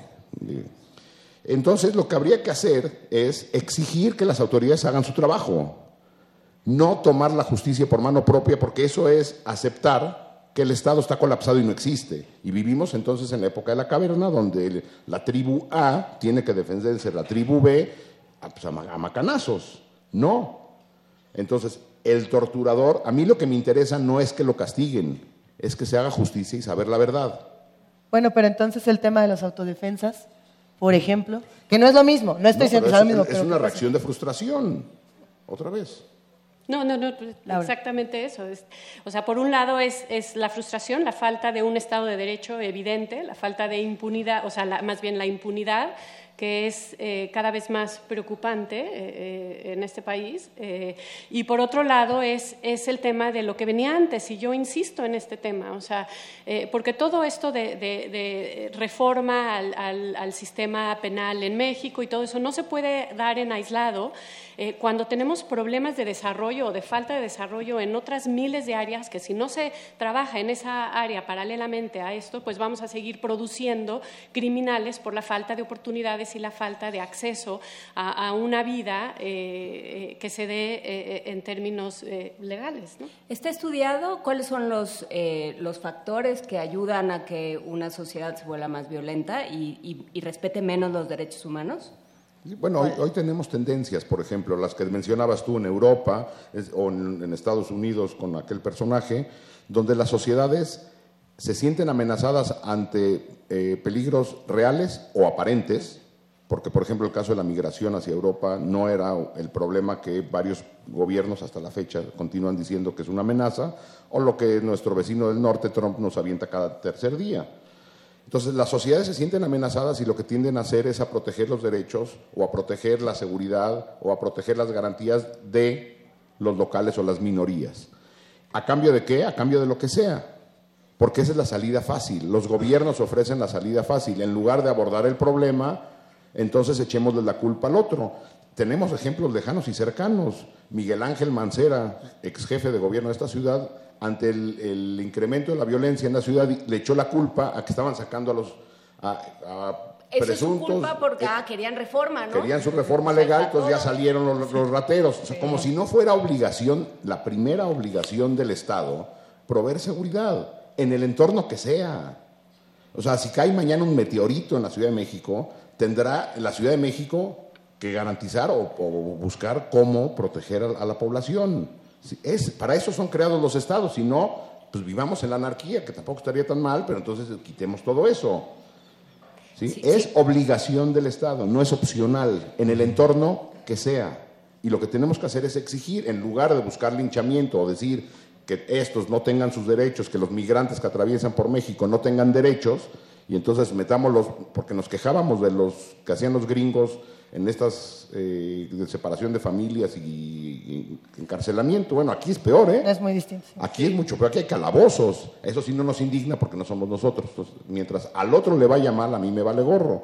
Pues tendríamos que empezar a pensar en que todos somos seres humanos y que si queremos vivir en un mundo medianamente civilizado, donde la violencia se reduzca, tendríamos que empujar hacia allá y no empujar hacia ver quién tiene más y quién tiene menos. Y desde una perspectiva más pragmática, también responder a un discurso más coherente, ¿no? de, política más coherente, porque estamos exigiendo o buscando exigir el respeto de los derechos de, de nuestros connacionales en Estados Unidos y la forma en como nosotros nos encargamos eh, si, esa es la palabra, este, de, de los centroamericanos y particularmente de los que están viviendo eh, situaciones muy difíciles en el Triángulo del Norte en Centroamérica, pues entonces eh, ahí esta doble moral de alguna manera eh, nos habla la de la necesidad de una coherencia eh, eh, mu- muy importante. Que creo que ahí hay un punto que tú habrás estudiado mejor, Laura, pero que también Jacobo debe tener algo que decir, que es dónde está, hasta dónde llega el Estado, digamos el Estado-nación, ya lo que sea que eso signifique en este momento, porque ya todo es un tiradero, y la humanidad. O sea, ¿por qué, por qué esta, esta discusión en la que caemos una vez tras otra? Bueno, sí, por eso, es- mira, nos tenemos que ocupar de los nuestros. Y lo que promete cada gobierno que trata de llegar, cada gobierno de, derecho que- de derecha que trata de llegar al poder es, nos vamos a ocupar de los nuestros porque esos nosotros, ¿qué? Que se ocupen los, los de ellos, ¿no? Y ocuparse de los nuestros me suena a una palabra que no se aplica. Eh, o sea, mi- el, área en la que yo me he concentrado a tratar de, de- estudiar lo más profundamente que he podido ha sido el tema de desplazamiento interno, ocasionado tanto por violencia como por fenómenos ambientales y también por cuestiones de desarrollo económico. Y cuando uno habla con funcionarios públicos y cuando uno exige reparación para familias que han sido desplazadas en condiciones paupérrimas, eh, no hay una responsabilidad del Estado, no hay ni siquiera voluntad política para tratar de mirar a ese fenómeno. ¿No? Entonces, cuando hablamos de, de- de- de realmente atender a los nuestros, pues hay que tomarlo con un grano de sal, porque eh, ¿quiénes son esos nuestros entonces? Los que no incomodan al Estado, los que... eh, y, y luego cuando se les ve, se les ve y se les criminaliza, ¿no? Si se huyeron fue porque pues, algún trapito sucio tenían por ahí o participaron de algún... o eran parte de algún grupo criminal, etcétera, ¿no? Entonces, esta tendencia a criminalizar a los nuestros eh, de alguna manera también deslinda al Estado de cierta responsabilidad y eso me parece que es una eh, manifestación de inmadurez política y de, y de, eh, que, no, todavía no logramos como sociedad tener o desarrollar los las herramientas y, las mecanismos, y los mecanismos para tomar conciencia y responsabilidad como a nivel internacional, entiendo también la pregunta de quién debe responder ante la violencia. Por ejemplo, hoy vemos guerras por todo en Siria, lo de la de Siria es como ya la- el, el paradigma actual, y como que no pasa nada. Bueno, desde hace muchos años la comunidad internacional lo que ha dicho es de que la soberanía nacional, la soberanía de los estados, se sustenta en la protección de la población, de los civiles. Y si no hay protección de civiles, entonces la responsabilidad de proteger a la población civil recae en la comunidad internacional. A mí me parece eso conceptualmente un avance. Es decir, yo no tengo que proteger a los franceses o a los sirios por ser sirios, sino por ser seres humanos. Si el gobierno sirio no lo hace, entonces la comunidad internacional, en una fraternidad así como muy romántica, tendría que entrar al quite. Pero Ahora- aquí estaríamos hablando de una soberanía ejercida responsablemente. Correcto. Ahora, como no hay, la bronca es de que esto recae en el órgano más podrido de la historia de la humanidad, que es el Consejo de Seguridad de Naciones Unidas. A ver, ¿y qué ha hecho? Además, Pues ¿qué sé nada, qué hace? Además de decir, qué feo está eso. que Gracias, ha bye. hecho nada, porque si quién depende quién sea el perpetrador, si es Siria, pues defiende Rusia beta, si es Sudán, pues entonces China beta, y si es Israel, entonces Estados Unidos beta. Entonces, mientras tú tengas un compadre en el Consejo de Seguridad, Ya. estás del otro lado. Lo que necesitas conseguirte es un compadre en el Consejo de Seguridad. De haber sabido Pero bueno, antes. a ver, eh, las- estas cosas tardan en, en implementarse, no es de que un día ya ponemos, en, pues, digo, en México tendríamos que ser ultra expertos, no porque esté la ley, existe en la realidad.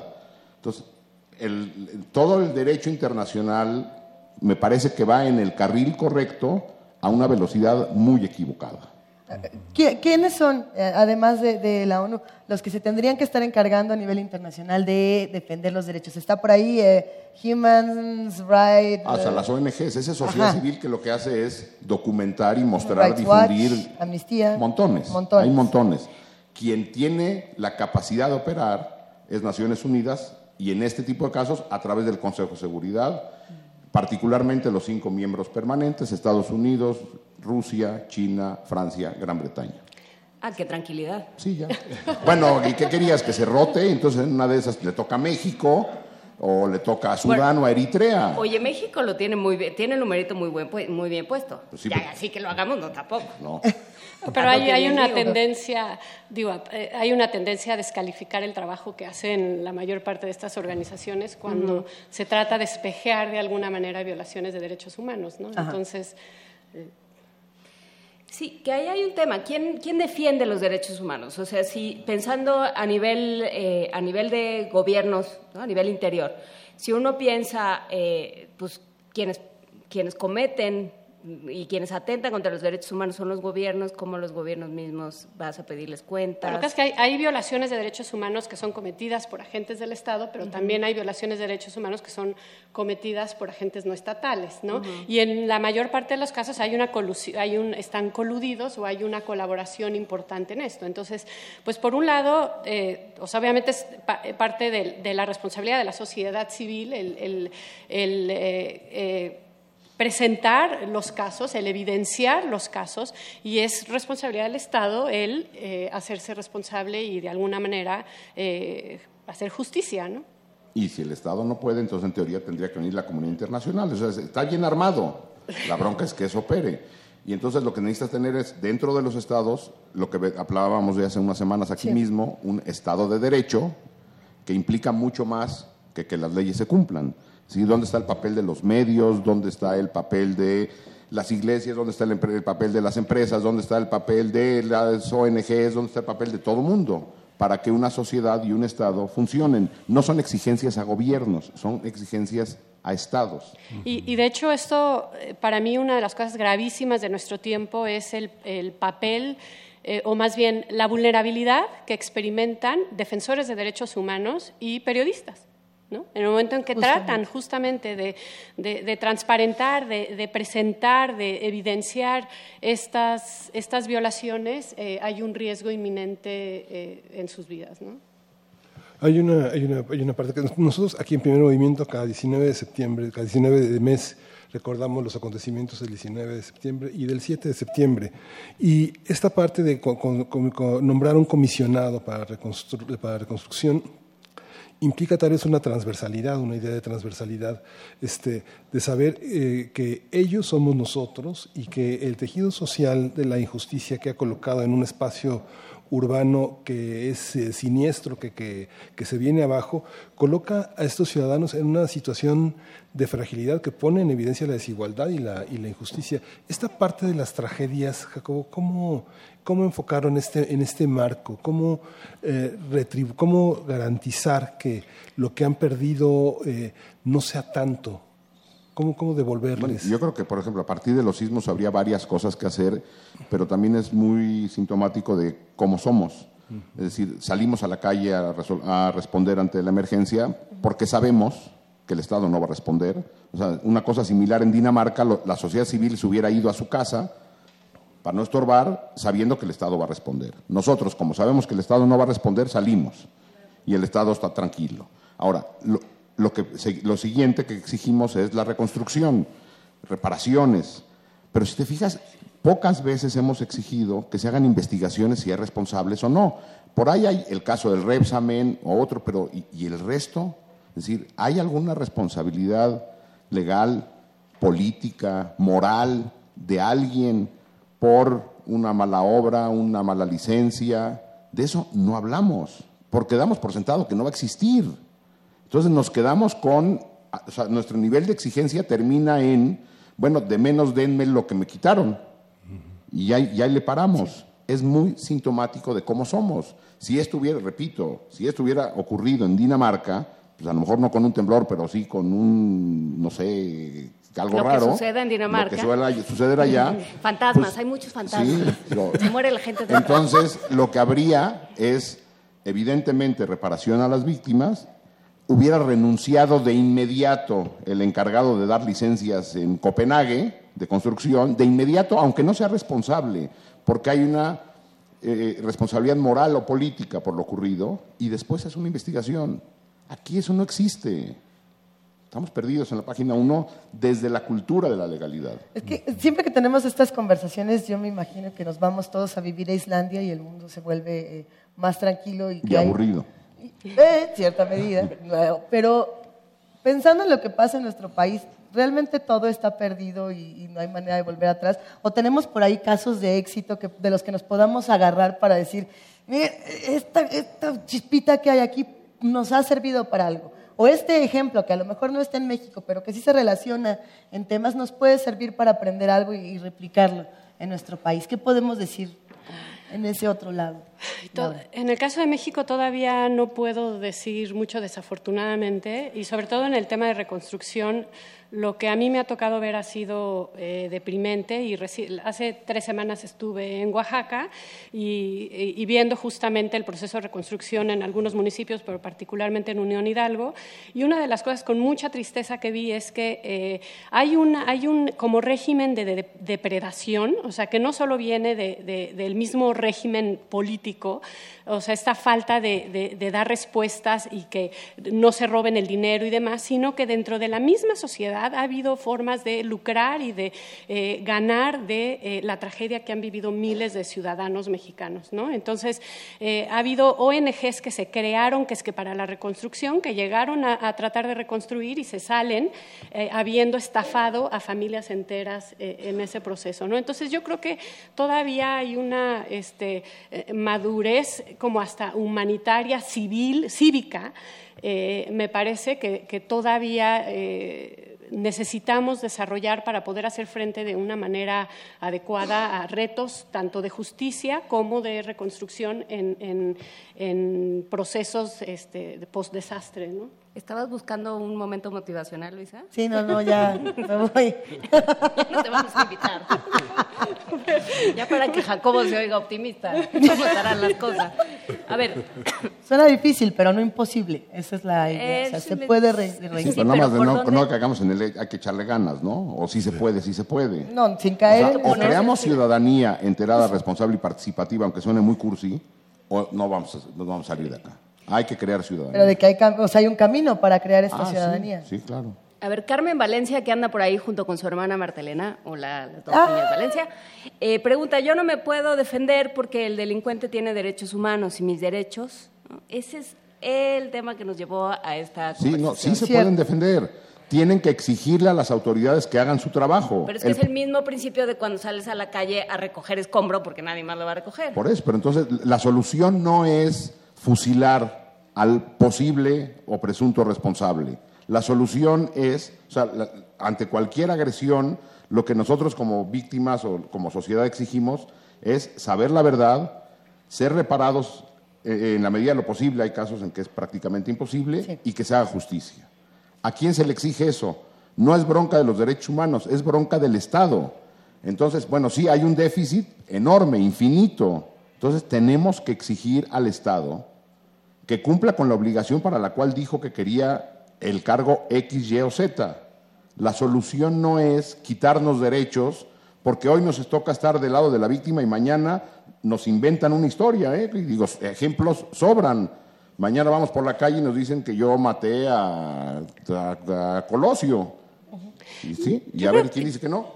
Yo creo que también hay un tema de descomposición social de la, de la que somos todos responsables, ¿no? Ah, o sea, si bien es cierto que como yo como ciudadano tengo el derecho y la obligación de denunciar ante un a- al ser víctima de un delito, el problema es que la, la mayor parte de nosotros muchas veces no no denunciamos, ¿no? Eso es la, la denuncia sabemos que es un proceso tedioso y, y muchas veces pasamos por acoso eh, por autoridad de, de parte de las autoridades cuando denunciamos, entonces hace todavía el proceso mucho más engorroso, más difícil y más indignante para la víctima, ¿no? Pero todo este proceso de descomposición social yo creo que eh, hemos sido nosotros responsables porque hemos tolerado la corrupción, hemos tolerado la impunidad y, yo creo que en esta construcción de ciudadanía, eh, esta revaloración eh, de- de- de- del papel que jugamos como, como sociedad es muy, muy importante. Perdón, es que Luisa y yo estábamos en nuestro momento de pitcher y catcher. Este, no, eh, es Los que dos yo queremos pensaba, hablar. pensaba justamente en el papel del testigo, y aquí es donde Jacobo Dayan siempre se da vuelo y nos pone como chanclas. Pero, y- pero ¿cómo entender? O sea, yo creo que si algo surgió, eh, si alguna reacción surgió, por ejemplo, durante todos estos enconos de las pre, pre, pre campañas, las pre campañas, las pre, pre campañas, las post campañas y, demás, ha sido decir, yo no soy. Es que los empresarios sí, pero yo no. Entonces, eh, ¿qué, ¿qué hacer con el yo no soy? ¿Dónde quedan los testigos y dónde quedan aquellos nosotros que revisamos todos los días el periódico y solo nos quedamos en el qué barbaridad? ¿Dónde está la responsabilidad del testigo? Bueno, de la- de- del testigo, o sea, de nosotros como ciudadanos de a pie. Pues sí. Bueno, pues evidentemente es muy difícil que a mí me, o a cualquiera de nosotros nos pongan a solucionar el caso Ayotzinapa. Bueno, pues no podemos. Pero entonces lo que sí podemos hacer es empezar a generar en nuestros entornos más cercanos espacios donde no se tolere, la men- el- bueno, no la mentira así como de cotidiana, sino porque eso es como muy... Pero también. No, bueno, sí, pero es prácticamente imposible, o sea, que te digan, oye, te vi ayer en no sé, no, yo no era, eso está más difícil, ¿no? Pero, por ejemplo, no tolerar el, el engaño, la corrupción, eh, la gandalle. Es, o sea, Y y, entonces de, de pequeños núcleos de sociedad y quien tenga aspiraciones mayores y le preocupe el manatí, pues se ponga a trabajar para eh, proteger al manatí y el que tenga eh, predilección por defender el parque de la esquina de su casa, pues que se haga responsable del parque de la esquina de su casa. Ahora, esto no se soluciona en dos días, pues es, una, es la creación de ciudadanía que nos lleva probablemente una generación. El ejemplo al que yo siempre vuelvo es, yo crecí, yo, fui educado en este país donde en un, en un sistema educativo donde no se hablaba nada de ecología, cero. Nosotros de niños acababas la bolsa de papas y la tirabas por la, por la ventana del carro, así, pero así como sin nada. Iba a desaparecer. Sí, así crecimos, es la verdad. angelito y se le iba a llevar. Sí, o nada más mi mamá era cochina, no lo sé, pero así, así crecíamos. Pero yo veía que todos lo hacían. ¿Sí? O por ejemplo se veía donde eh, fumar, pues todo el mundo fumaba en todos lados. Y si hoy le preguntan a niños, niñas, hay una conciencia ecológica mayor de preservación del agua, de no tirar basura, de separarla. de- es decir, algo pasó de una generación a otra. Bueno, pues, eso habría que hacerlo en, temas de justicia, de espacio público, etcétera, etcétera. De que se puede, se puede. Ahora hay que hacerlo y hay que hacerlo de manera seria. Y es la responsabilidad de todas y de todos. Ya los niños no se quieren hacer pipí en la alberca, por ejemplo. ¿no? ¿Ya no? Ya no. ¿Cómo no? En, en las muchas maneras en las que nos podemos organizar, eh, muchas personas en redes sociales, por ejemplo, dicen que eh, la nueva manera de manifestarse está ahí porque salir a las calles ya no tiene eh, ningún sentido o no hay ninguna respuesta por parte de las autoridades. Y había ejemplos de otros países, como es el caso de España o el caso de Cataluña, por ejemplo, donde decían eh, maneras de organizarse eh, concretas que nos pueden funcionar. En lugar de salir y hacer una manifestación, nos metemos todos a un banco y nos ponemos a bailar hasta que, hasta que nos sirva el banco, bueno, hasta que esa sucursal en particular no pueda hacer nada en un día y entonces hicimos una, digamos, una acción que detuvo eh, algo y que generó una respuesta.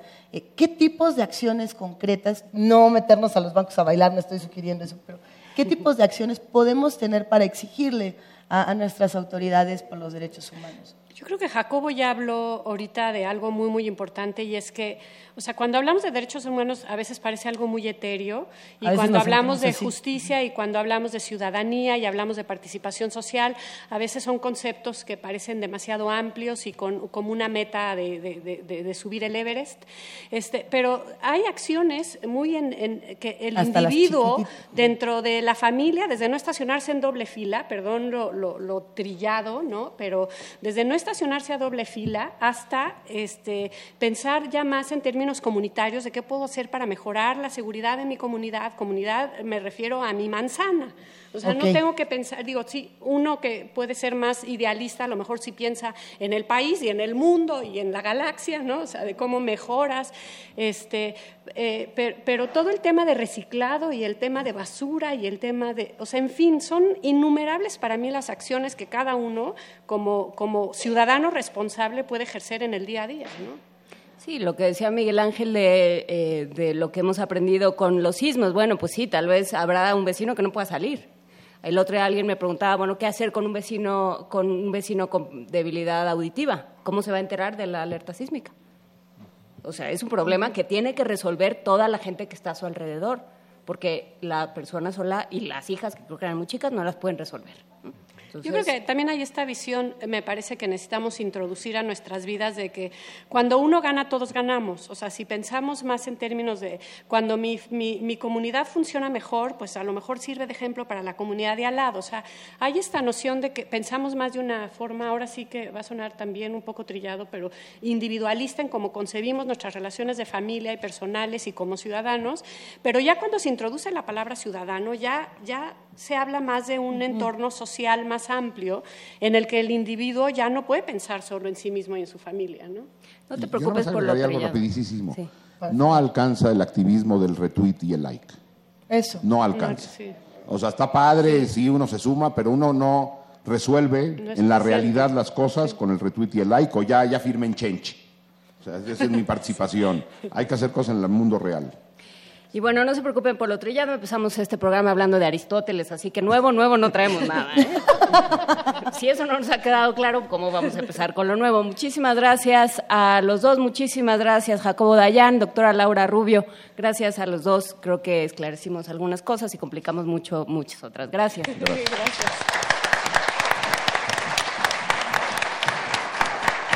Quédense con nosotros aquí en Primer Movimiento. Cuatro años al aire gracias a ti. Primer movimiento. Hacemos comunidad.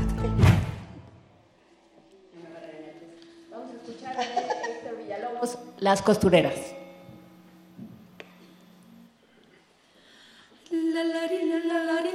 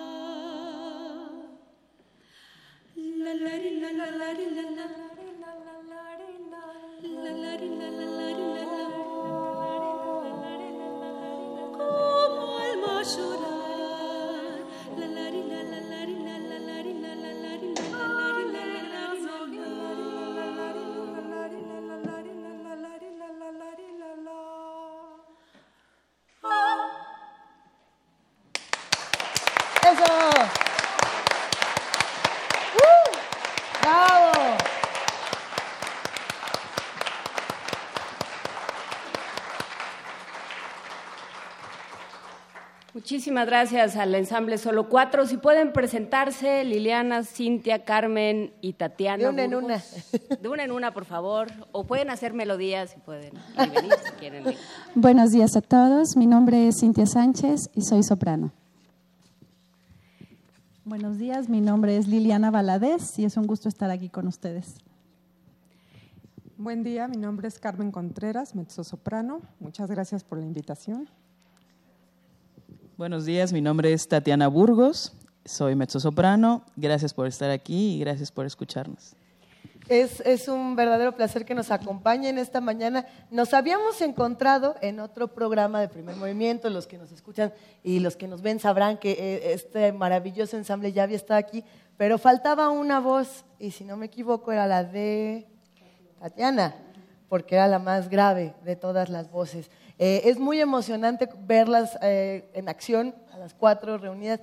Solo Cuatro es un ensamble hecho por mujeres que además tiene características muy peculiares. Eh, ¿Cómo les va eh, como ensamble? ¿Qué han encontrado en estas cuatro voces? Y, y pues cuéntenos un poco de esta experiencia porque aquí todos somos admiradores.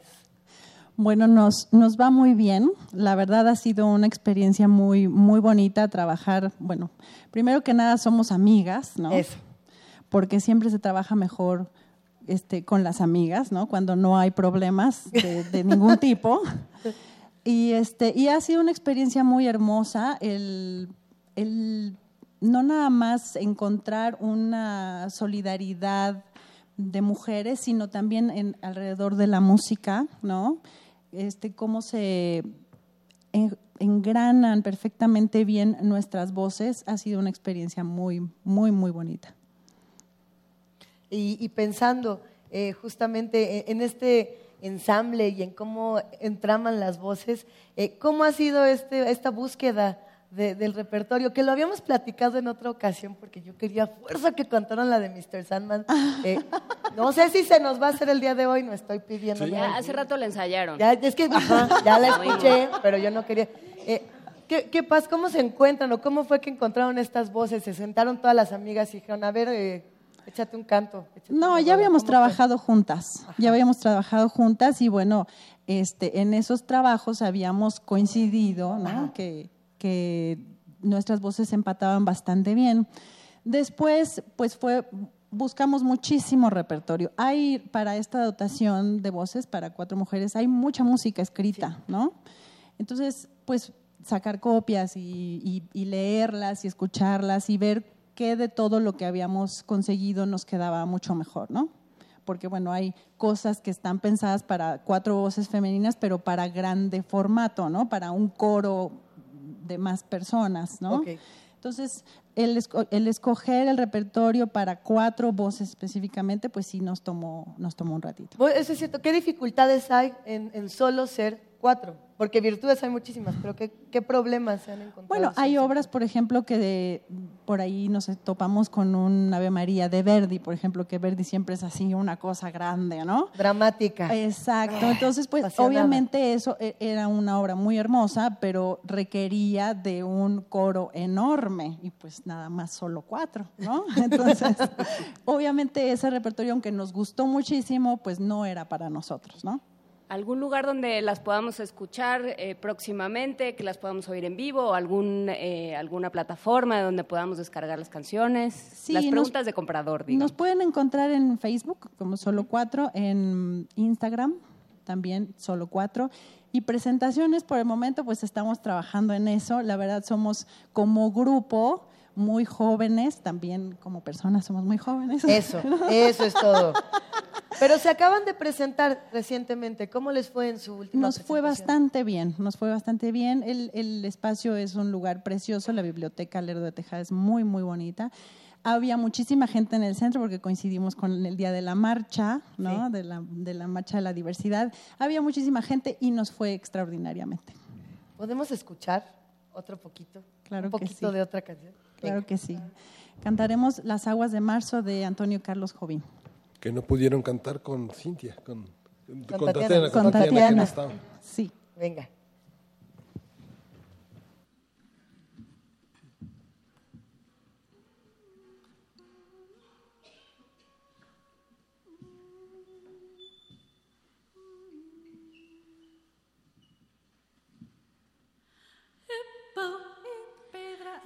Fim do caminho, é um resto de toque, é um pouco sozinho, é um caco de vidro, é a vida, é um sol, é a noite e a morte, um laço, é um sol, é peruba no campo, é no da madeira, cainga, caindeia, é uma tita pereira, é madeira de vento, tumbo da ribanceira, é um mistério profundo, eu ou não queira, é o vento ventando, é o fim da ladeira, é o viga, é o vão, festa da comieira, é a chuva chovendo, é conversa a ribeira, das águas de março, é o fim da canseira, é o pé, é o chapéu,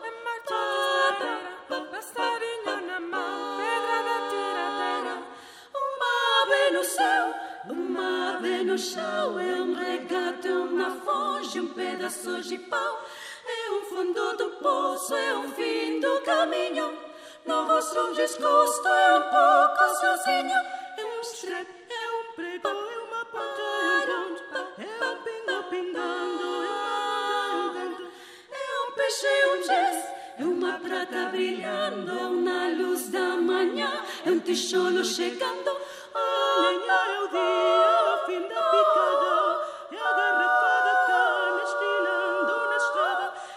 projeto da casa, é um corpo na cama, é um carro enguiçado, é a lama, é a lama, é um passo, é uma punch, é um sapo marã, é um resto de mato, uma luz da manhã. Saua, saua, de março fechando o verão É promessa de vida no teu coração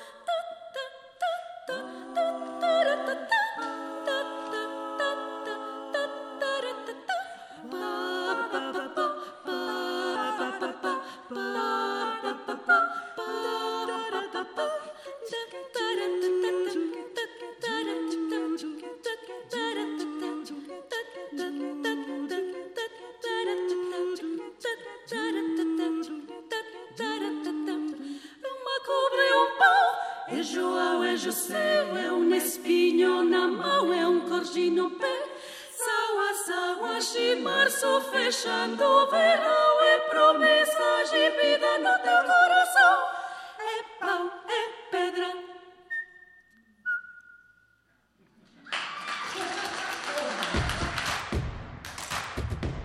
Encuentra la música de primer movimiento día a día en el Spotify de Radio UNAM y agréganos a tus favoritos.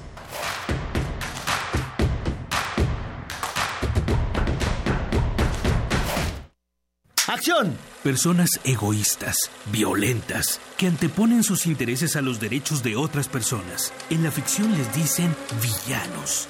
Y en la realidad, para celebrar su séptima edición, Little México Film Festival 2018 convoca a todos los estudiantes o realizadores audiovisuales independientes a participar en su certamen de cortometraje. Certamen de cortometraje. Tema Corrupción.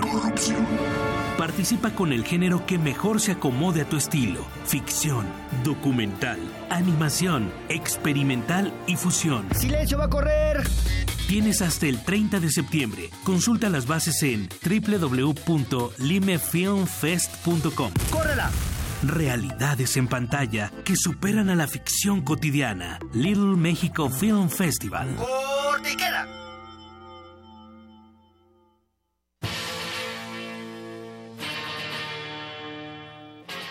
Después de 50 años, cuando despertamos, el rock seguía ahí. Como los dinosaurios que nunca existieron, dejó huellas de su paso por el mundo. El rock fue la música de la juventud de los años 60 y 70. Hoy la desenterramos para volver a vivirla, para emocionarnos con ella. Cuando el rock dominaba al mundo. Todos los viernes a las 18.45 horas, por el 96.1 de FM. Radio UNAM, Experiencia Sonora. ¿De qué color eres? ¿No lo sabes? Tu papá siempre fue amarillo, pero tu mamá decidió por el verde. Tu abuelita es azul. Tus amigos son morados, pero tu profe cree que café es mejor, aunque la que te gusta es naranja. ¡Basta! Dejemos de vernos en colores y démosle un rostro humano a la política. Queremos escucharte. Suma tu voz a la nuestra. Entra a www.somoscomotu.mx. En el Partido Humanista, somos como tú.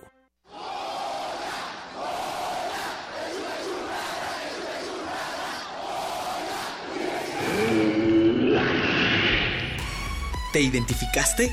Identifícate con Fundación UNAM y ayuda a becar a miles de alumnos universitarios. Súmate 5340-0904 o en www.funam.mx. Contigo hacemos posible lo imposible. Llega un momento en la vida de cualquier estudiante en el que abandona la tierna infancia del conocimiento para convertirse en puma. Y resistencia modulada estará en la iniciación. Escucha la bienvenida a los alumnos de nuevo ingreso en una transmisión especial en vivo desde el Centro Cultural Universitario Tlatelolco. El enlace se realizará el viernes 10 de agosto por el 96.1 de FM al terminar primer movimiento.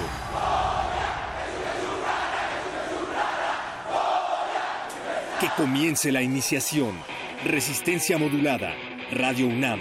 Experiencia sonora. En el año 420 a.C., un hombre pasaba horas tratando de resolver los enigmas orgánicos del ser humano. Hoy, gracias a él, lo último sobre investigación y salud llegará a tus oídos. Hipócrates 2.0. Investigación y vanguardia en salud. Escucha esta serie coproducida por el Programa Universitario de Investigación en Salud y Radio UNAM todos los martes a las 18 horas por el 96.1 de FM. Radio UNAM, Experiencia Sonora.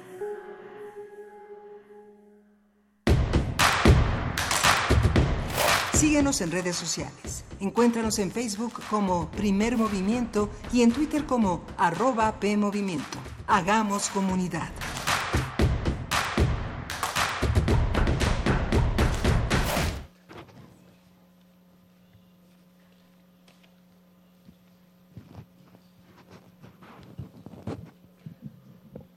Y seguimos aquí en primer movimiento en esta tercera hora porque se fue volando, nueve de la mañana con cinco minutos, celebrando cuatro años de transmisiones en vivo.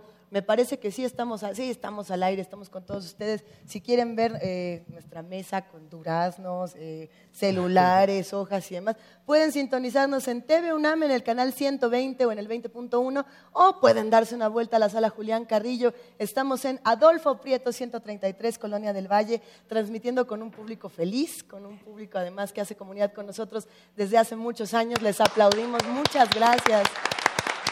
Y hay que decirlo, hay una sorpresa, hay una deliciosa sorpresa que ya vimos por, por foto. Yo no, la he visto en, en persona, pero saliendo de aquí nos vamos a ir todos a celebrar juntos y nos da muchísimo gusto poderlo hacer con todos ustedes.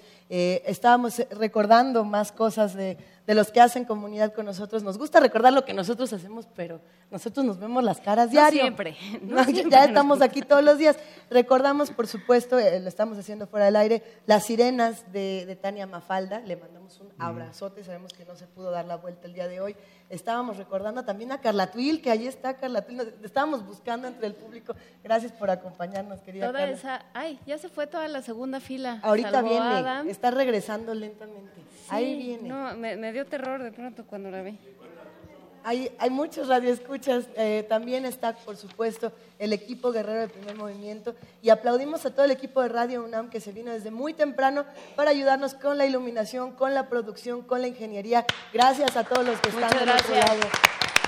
Porque como bien lo hemos dicho en este programa, a lo mejor nos vemos tres sentados aquí, pero somos un montón y, y son muchas las personas que aquí... O sea, así como un montón. Somos unos varios que estamos aquí todos juntos y nos encanta poder compartir. Por cierto, hay que decirlo, eh, hoy los radioescuchas que nos acompañan traen las playeras y los looks más interesantes. La mujer con la mejor playera que he visto de todos los tiempos de Naranja Mecánica, ahorita nos vamos a hacer cambalache. Es mi mamá y es su suéter naranja, Es ¿sí? la cosa más bonita Hola, que mamá. he visto. Híjole, qué maravilloso.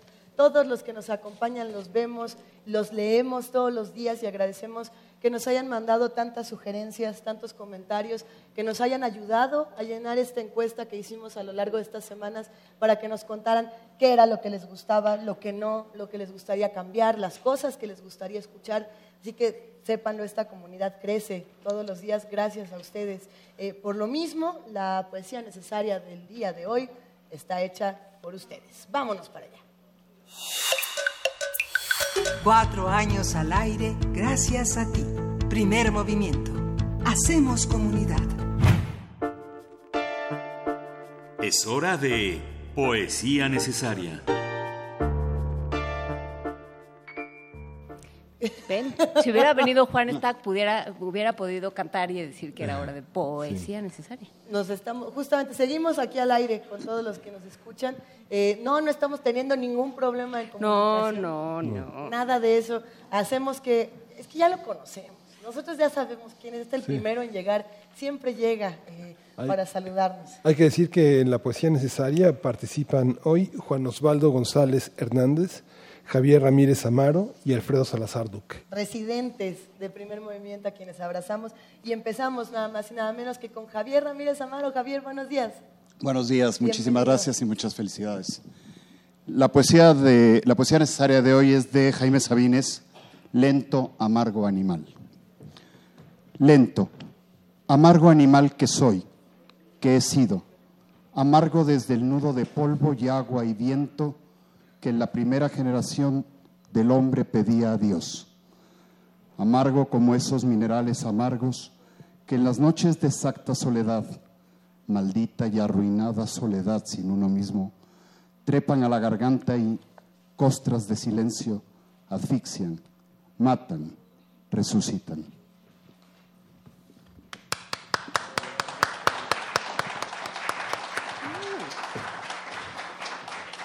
Amargo como esa voz amarga, prenatal, presubstancial que dijo nuestra palabra, que anduvo nuestro camino, que murió nuestra muerte y que en todo momento descubrimos. Amargo desde dentro, desde lo que no soy, como mi piel, como mi lengua, desde el primer viviente, anuncio y profecía.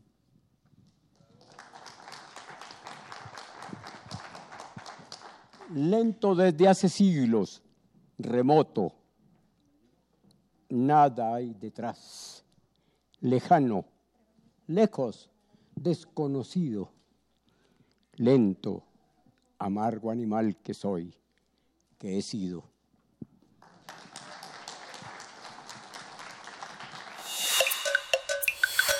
Primer movimiento. Hacemos comunidad. La mesa del día.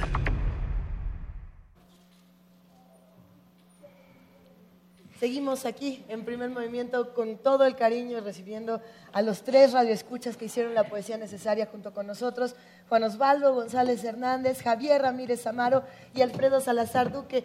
¿Qué otros poemas quieren escuchar? ¿Qué otras secciones quieren añadir a este programa? Recuerden que nos pueden escribir, nos pueden llamar. Hoy no, porque estamos en la sala Julián Carrillo celebrando cumpleaños, pero aquí vamos a estar con todos ustedes y nos vamos directamente a nuestra mesa. Ya estamos ahí, así que vamos arrancando y con invitados fenomenales. De acuerdo con la Real Academia de la Lengua Española, arte es la manifestación de la actividad humana mediante la cual se interpreta lo real o se plasma lo imaginado con recursos plásticos, lingüísticos o sonoros.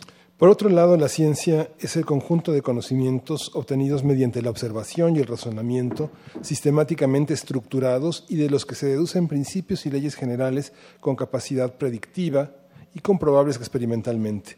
Otro concepto ligado a los dos anteriores es el de la curiosidad, que se define como el deseo de saber o averiguar una cosa.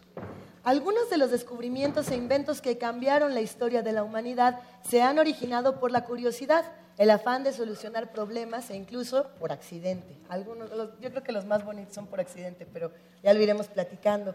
Entre los más importantes podemos mencionar el del fuego, la electricidad, la anestesia, la penicilina, las vacunas, los rayos X, entre muchísimos otros. Asimismo, los inventos más importantes en la historia son, por ejemplo, el alfabeto, el papel, la imprenta, la brújula, el motor de vapor, el motor de combustión interna, el internet, etcétera. Ya le iremos platicando. Vamos a conversar sobre la función que cumple el arte, la ciencia y la curiosidad en la formación y la definición de un ser humano. Están con nosotros Óscar de la Borbolla, él es escritor y filósofo. Bienvenido, Óscar.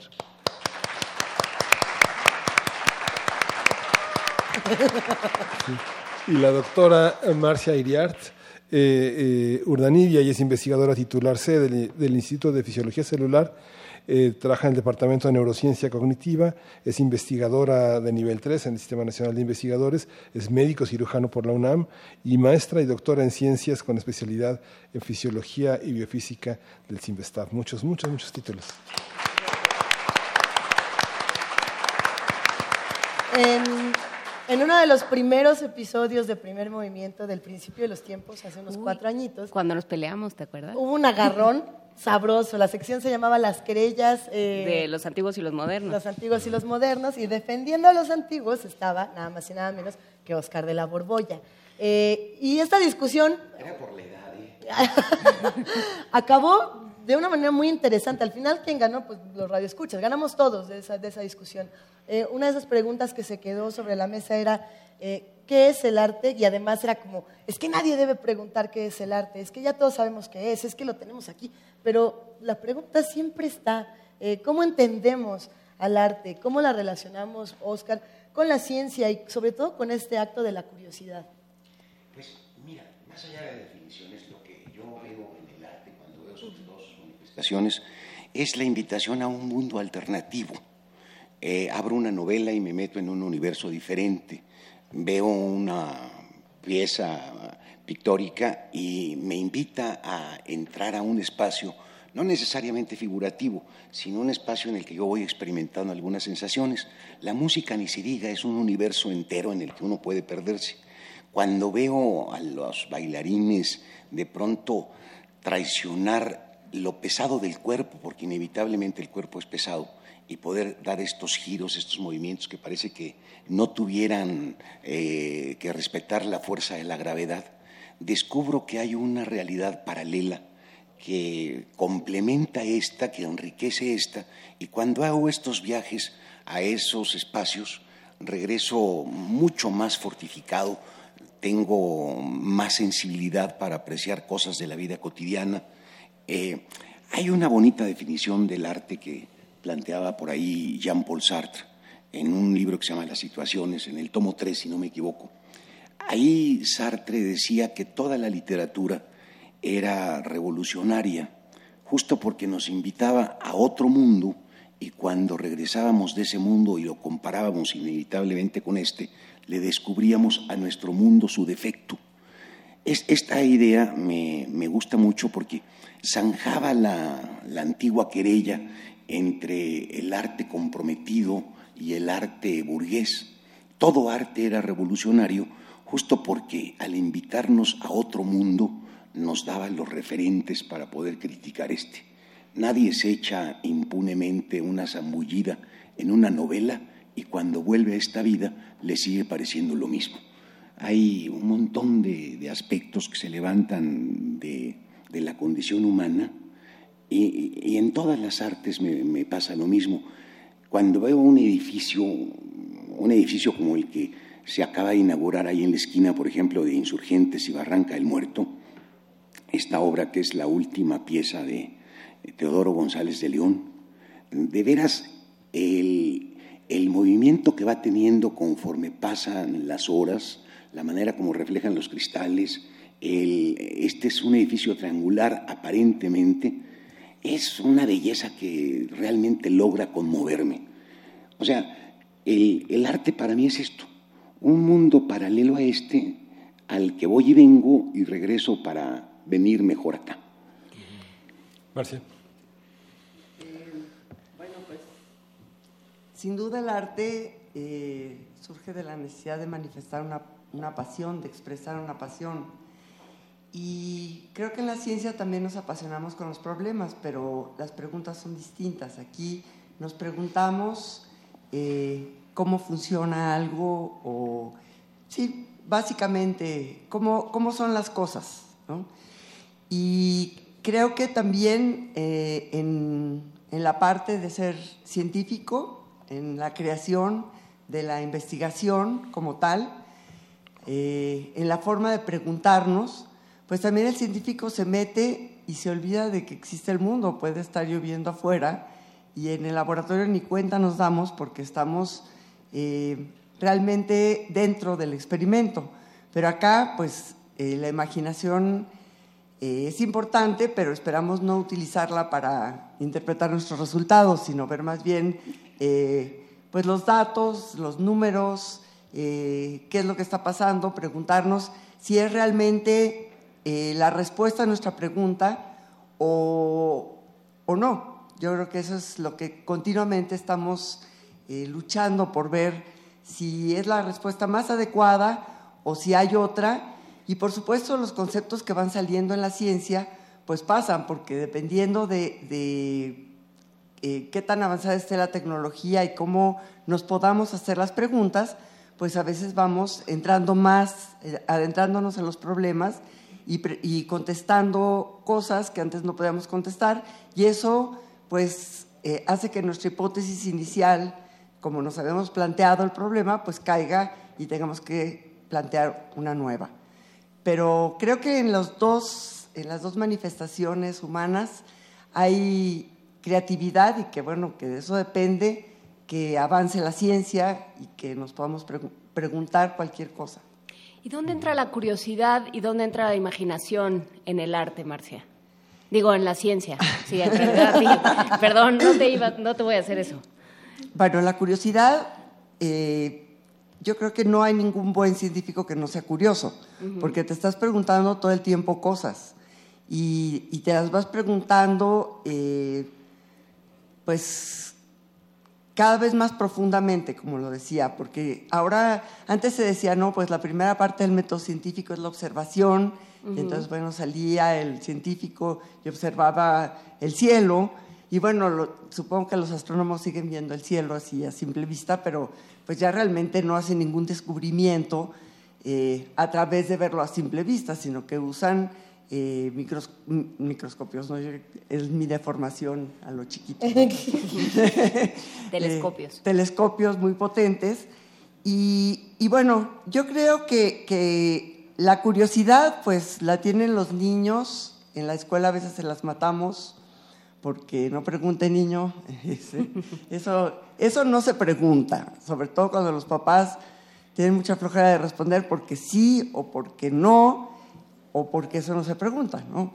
Entonces, pero bueno, digamos que alguien sigue con curiosidad de cómo es el mundo y yo creo que la imaginación y la creatividad viene de cómo responder esa pregunta, ¿sí? Porque uno se puede responder eh, uno se puede preguntar muchas cosas, pero si no tiene la capacidad de eh, imaginar cómo lo puede responder, pues no lo va a responder nunca. Si no tiene la creatividad de hacer un acercamiento eh, con distintas técnicas o, lo necesario para llegar a la respuesta, pues no va a llegar a ninguna respuesta o va a dedicarse a repetir lo que otros hacen. Lo que pasa es que la, curiosidad no tiene un plan, ¿no? Digamos que lo, después de la curiosidad está la sorpresa. Mira, creo que, que la necesidad que padecemos todos los seres vivos nos obliga a andar husmeando por aquí y por allá, buscando aquello que va a satisfacer nuestra necesidad. Eh, todos, cuando tenemos resueltos los problemas, como, buen como buenos chimpancés nos sentamos a descansar. Cuando está el acicate feroz de la necesidad, no nos queda más remedio que convertir eso en un problema. Eh, a mí me, llama mucho la atención el origen de la ciencia, o, digamos la primera adquisición de algún conocimiento, porque quizá ahí está sintetizado todo el, meollo del trabajo científico. Eh, ya descubierto el fuego y usado el fuego para cocinar o para lo que ustedes gusten y manden, hubo un momento en el que descubrieron el latón, el, bronce. Eh, las piedras con las que seguramente amurallaban un poco la fogata para que el fuego no se desparramara, empezaban a derretirse. Eh, seguramente a muchos, muchos de nuestros ancestros les pasó este fenómeno inadvertido. esas piedras tenían, cuando alguien se fijó, una coloración un poco amarillenta y, y se derretían. Y seguramente esto les llamó la atención y empezaron a hacer toda esta serie de adornos y demás que existen en el Paleolítico.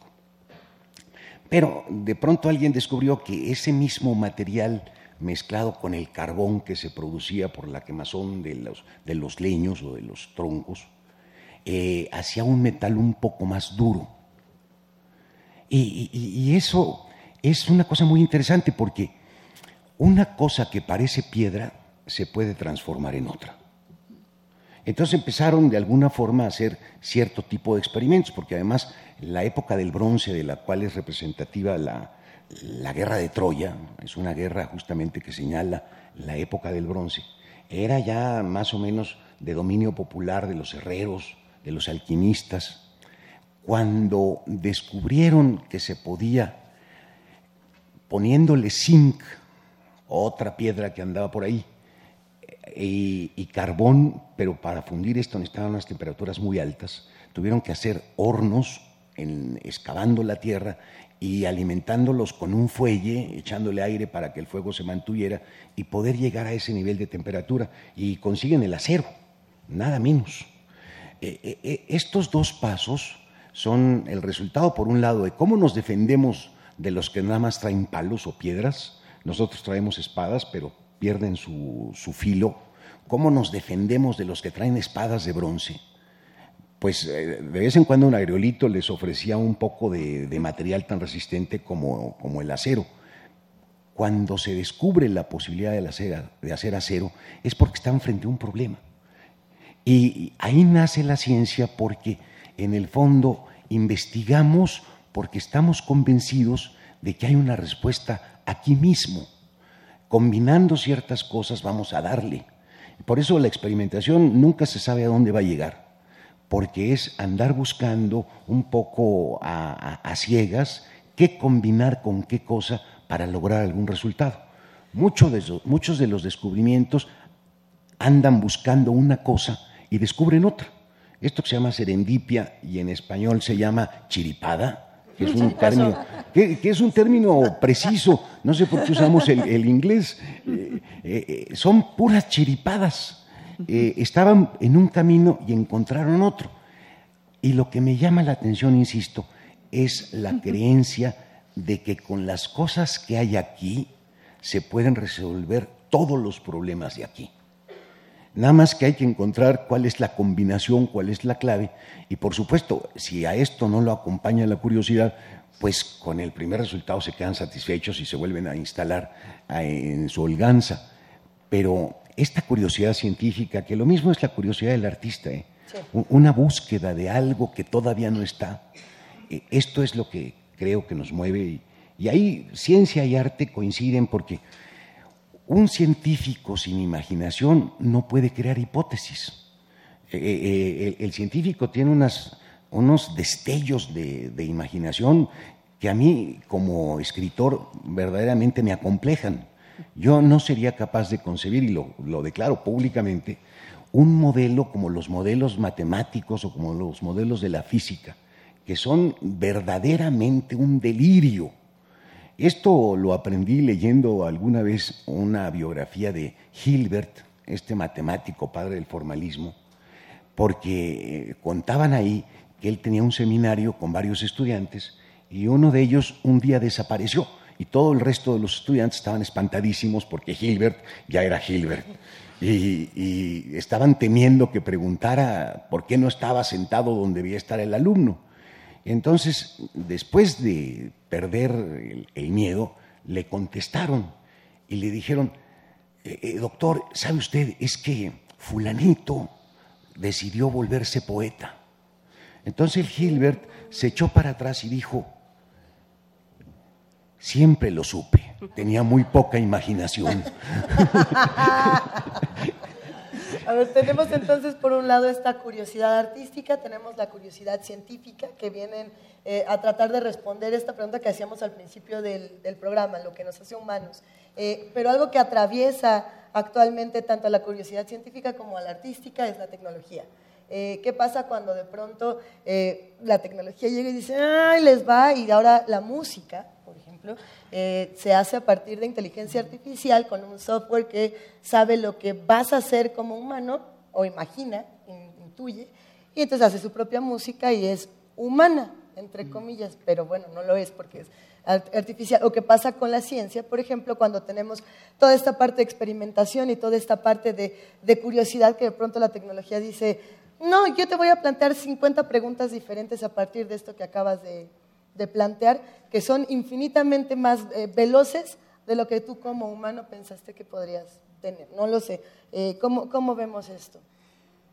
Bueno, creo que, que las máquinas pueden plantear muchas preguntas a partir de, de una, de una Una observación, digamos, pero no necesariamente, eh, vamos, tienen, creo que ahí sí la chispa humana tiene mucho que, que contar, digamos, porque se habla, por ejemplo, de que a lo mejor a los médicos los sustituye una máquina y puede pensar eh, mil veces más rápido qué puede tener y los, los, los análisis que le tienen que hacer a la persona, pero sin embargo nunca lo va a sustituir porque muchas veces lo que cura al humano pues es justamente el contacto con el médico y que lo apapache, uno a veces llega con algún médico y dice, lo vi y me sentí mejor, aunque me venía sintiendo muy mal. Bueno, acá pues yo creo que, que sucede algo, no, no similar, pero sí creo que los humanos como pensamos muchas cosas, no estamos especializados nada más en un problema, como probablemente una máquina entrenada para pensar en algo, sino que tenem- estamos dentro de un contexto, eh, tenemos estas necesidades y hemos leído sobre muchas cosas. Un científico siempre tiene que ser curioso de, otras, de, lo que hace su vecino. Si se mete en su laboratorio y nada más ve a, lo que está haciendo eh, él mismo o ella misma, pues no va a llegar a ningún lado. Entonces se nutre con todo lo que está sucediendo alrededor, lee revistas que le permiten preguntarse Perdón. más cosas. Marcia, te voy a tener que interrumpir. Sí. Eh, tenemos que hacer nuestro tradicional corte de las nueve y media. Nos despedimos de la señal del 860 de AM. Los dejamos con su programación habitual. Nosotros nos quedamos en el 96.1 de FM a través, por supuesto, de Internet y en la sala Julián Carrillo. Ahora regresamos.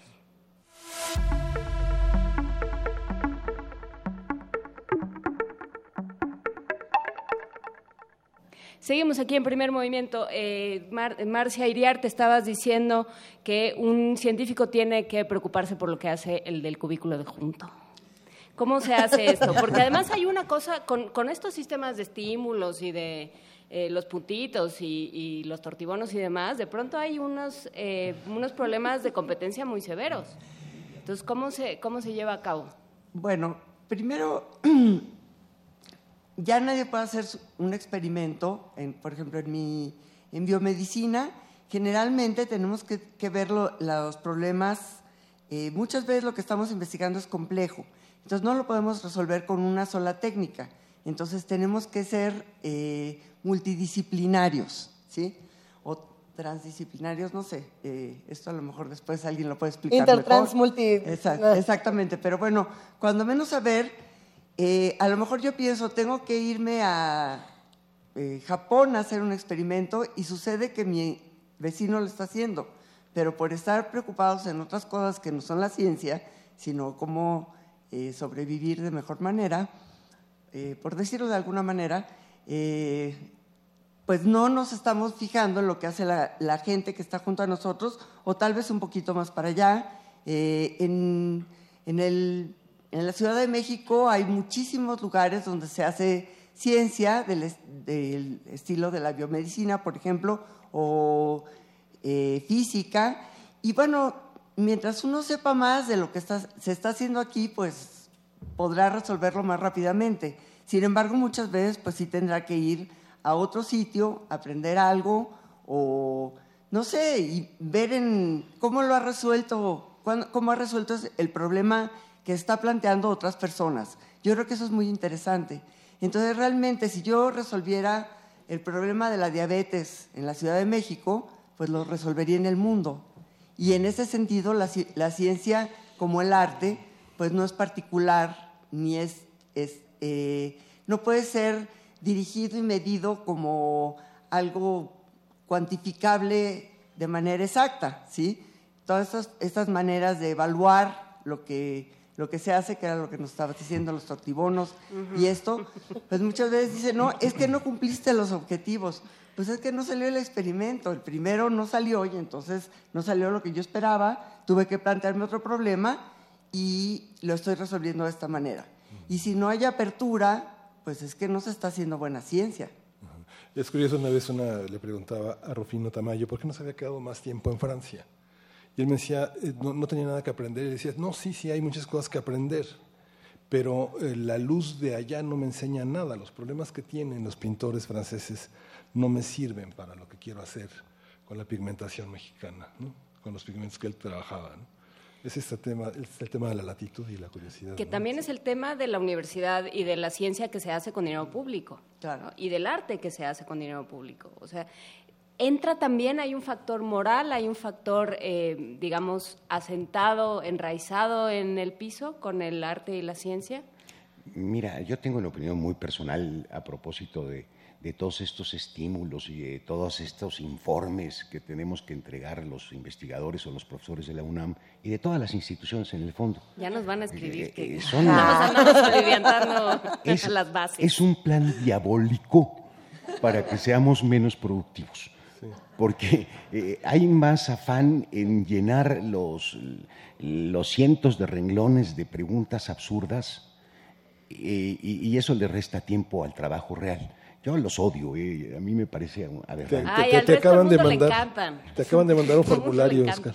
Eh, eh, una investigadora de la UNAM, Elena Bristain, era maestra emérita del Instituto de Investigaciones de Poética, eh, decía que esto lo había inventado la CIA para hacer que eh, la- el rendimiento intelectual mexicano disminuyera. No sé si sea tanto. Lo que pasa es que se vuelve tan complejo el mundo que el director de un instituto ya no conoce personalmente el trabajo y la importancia de cada uno de sus investigadores y el que está por encima de este administrador menos lo conoce y el que está por encima menos lo conoce. Y la única manera de tener una idea de un universo tan grande de investigadores es a través de estos informes. Eh, lo paradójico es que creo que nadie los lee, o al menos esa es mi esperanza. Porque, porque si no, sería una vida doblemente inútil. Pero yo quisiera retomar un punto que era muy importante del que estaban platicando, el asunto de la diferencia entre una máquina y nosotros. Porque eh, se ha avanzado muchísimo en la capacidad de razonar de la máquina. La máquina puede hacer razonamientos mucho más veloces que nosotros. Esto ha permitido que se avance en unas rutas que antes eran inexploradas porque uno se pasaba media vida tratando de resolver una ecuación diferencial. Eh, por ejemplo, le tocó 20 años a un investigador en la época de Newton tratar con, las matemáticas no lineales establecer dónde estaría la luna puesta en cada uno de los momentos. Y esto una computadora actualmente lo resuelve, porque justo como pueden hacer iteraciones una tras otra a una velocidad infinita, pues nos pueden dar el lugar exacto de cualquier lugar del universo. Pero hay algo que la, que la máquina no hace. La máquina no entiende la ambigüedad. E- Esto parece que es una cosa insignificante, pero una máquina no me podría alburear. Y, el albur, justamente, que es una figura retórica, muestra que nosotros somos capaces de entender un doble sentido. Un- una máquina todavía, no sé más adelante si no llegan a hacerlo, porque están trabajando arduamente en, en inteligencia artificial, por lo menos por lo pronto, una máquina no puede reírse de un chiste. Un- un chiste lo que hace es, el que se ríe es porque encuentra un atajo rápido a la solución. Les pongo un chiste y es visual. Era una caricatura que a mí me llamó mucho la atención y es medio obscena. Eh, eh, Digno de las nueve de la mañana. están, están dos personas en un mirador frente a una serie de, de montañas. Y una de estas montañas, en lugar de tener la famosa forma típica del cono, tiene una forma como de, como de glúteos. ¿Eh? Lo dije de una manera muy, Muy sensata, sí. mm, muy Radio UNAM. científica, muy pues. científica. Eh, es- es- están como unos glúteos. Y entonces se ve a los dos personajes que están asombrados ante el paisaje de, de las montañas. Y uno de ellos dice, y no te imaginas, esto no es nada, no te imaginas el eco. Ah, qué bonito. Todos los que se han reído son seres humanos, los otros no. No, Este, me, me- me refiero a que estas ocurrencias, este encontrar lo que no está dicho, este desbordar el marco de los axiomas y poder un poco ir más allá, este comportarnos como máquina gedeliana de Gödel, es lo que nos hace propiamente seres humanos. Es lo que nos permite encontrar la novedad, la diferencia, las desviaciones, las alternativas.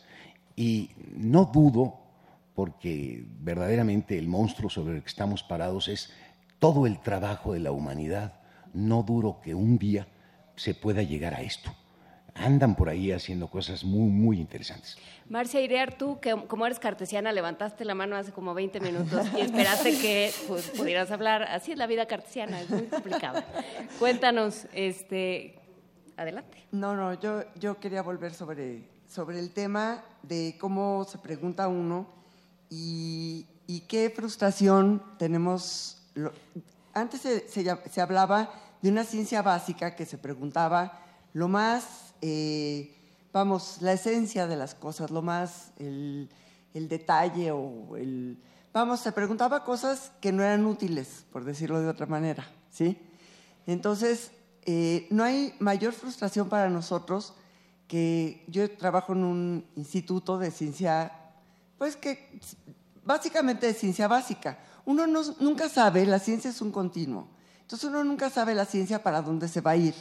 Entonces un conocimiento muy básico, como pues las moscas, que estas personas que estudiaron, esos doctores que estudiaron las moscas de la fruta, todo el mundo decía, bueno, pues las moscas hay que matarlas, o sea, nada más están aquí contaminando la fruta.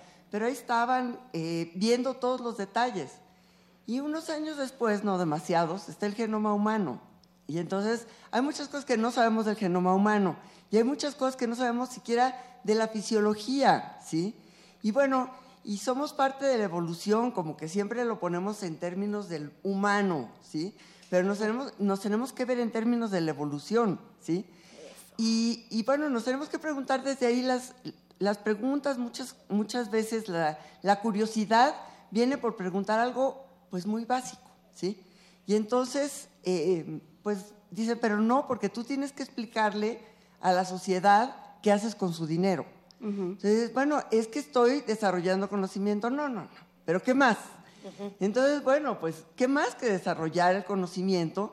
Y gracias a desarrollar eh, un conocimiento más profundo de algo, después puede derivar en otra cosa. Pero no siempre va a los tratamientos de la uña enterrada, que, vamos, a veces va para allá, pero no siempre. Entonces, yo creo que yo quería regresar al término eh, de la creatividad como algo muy amplio que los verdaderos científicos de cosas muy básicas, eh, pues son muy incomprendidos porque lo que hacen no sirve para nada, inmediatamente. Pero nos estamos preguntando como sociedad, ¿para qué sirven las cosas? Y no nos damos cuenta de que, pues, vamos, eh, aquí cuando surgió la, la ciencia, el arte y todas aquellas cosas, pues simplemente iban siendo sorpresas, simplemente se iban utilizando algunas, otras se desechaban, otras servían para ir más adelante en algo, pero que no siempre vamos hacia la máquina o hacia algo que sirva, ¿sí? Sino que a veces somos una pintura abstracta por un rato. ¿no? Y antes, Marcia, eso es importantísimo. La, la investigación básica realmente es básica. Cuando solamente se hace eh, tecnología, o sea, se hace una cometida para resolver un problema concreto con todo el conocimiento que ya existe, los rendimientos son muy útiles para la sociedad. Pero tenemos documentado, o existe la documentación infinita, de un montón de cosas que en su momento no sirvieron para nada. hay, hay una parte en la matemática que es la teoría de los números, que es la cosa aparentemente más absurda del mundo. Imagínense encontrar patrones de regularidad en los números, descubrir que hay números primos, porque tienen una rarísima peculiaridad, eh, descubrir que hay números amigos, porque los divisores eh, los tienen intercambiados, descubrir que hay unos números rarísimos que se comportan de una forma que no sirve para nada. Bueno, desde Pitágoras hasta hace pocos años era una exploración que parecía que no iba a ningún lado. Si no hubiera sido por el avance que se hizo en esa disciplina, no podría existir la computación actual. Y, conste que la computación actual es el cimiento de la civilización contemporánea. Sin ella no podríamos ni siquiera aterrizar aviones. No hay un observador suficientemente hábil que contenga de pronto todos los aviones que van a aterrizar e irles dando el turno correcto. Lo que sucede es que esta inmediatez con la que se exige una rentabilidad, una productividad, es una visión muy chata de lo que es la ciencia. Ojalá que la investigación básica, esa que justamente no se sabe a qué va a llegar y no se puede determinar cuándo va a terminar y no se puede eh, ni siquiera prometer de qué va a tratarse, siga siendo auspiciada, porque la universidad justamente ha sido esto, un, un sitio en el que se nos ha permitido investigar y se han descubierto infinidad de cosas que en su momento no parecían servir para nada. Hubo gente que criticó el rayo láser porque era una monada. Y sin embargo el rayo láser hoy sirve para infinidad de cosas que tienen una aplicación práctica.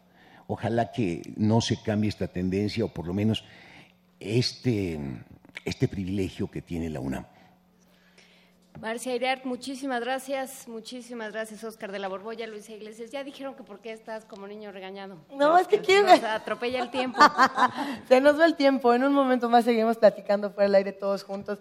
Qué deliciosa conversación. Y hay muchísimas preguntas pendientes en nuestras redes sociales, en esta misma mesa, eh, que justamente lo que quería era generar preguntas y generar mucha curiosidad. Marcia Iriart, muchísimas gracias. Muchas gracias y muchas felicidades. Mil gracias. Oscar de la Borbolla, muchas gracias. Muchas felicidades a todos por los cuatro años de este maravilloso programa. Nos despedimos con un aplauso. Gracias. Quédense con nosotros. Aquí en Primer Movimiento tenemos más sorpresas para los que están haciendo comunidad con nosotros en la sala Julián Carrillo de Radio UNAM. Estamos en Adolfo Prieto 133, Colonia del Valle, a dos cuadras del Metrobús Amores. Y si ven que me río, pues no sabrán por qué. Estamos muy contentos. Los que nos están viendo y los que están aquí ya saben por qué aplaudimos todavía más fuerte de lo que estamos aplaudiendo ya se sentaron en la mesa con nosotros nada más y nada menos que nuestros señores directores. Así que en un momento más los vamos a recibir otra vez con un gran aplauso. Quédense. Síguenos en redes sociales. Encuéntranos en Facebook como Primer Movimiento y en Twitter como arroba PMovimiento. Hagamos comunidad.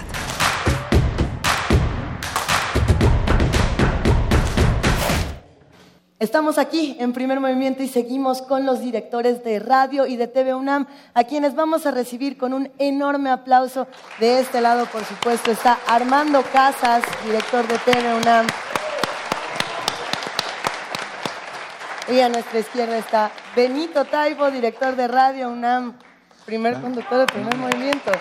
Benito. Bienvenidos.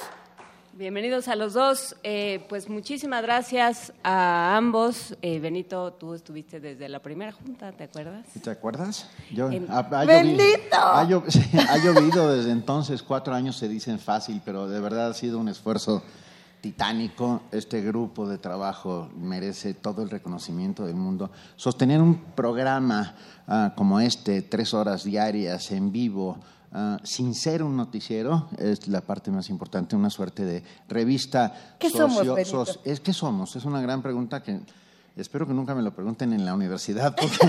o sea, ¿y qué, ¿y qué es Primer Movimiento? Es una revista sociopolítica, cultural, antropológica, ah, artística, mágica, musical.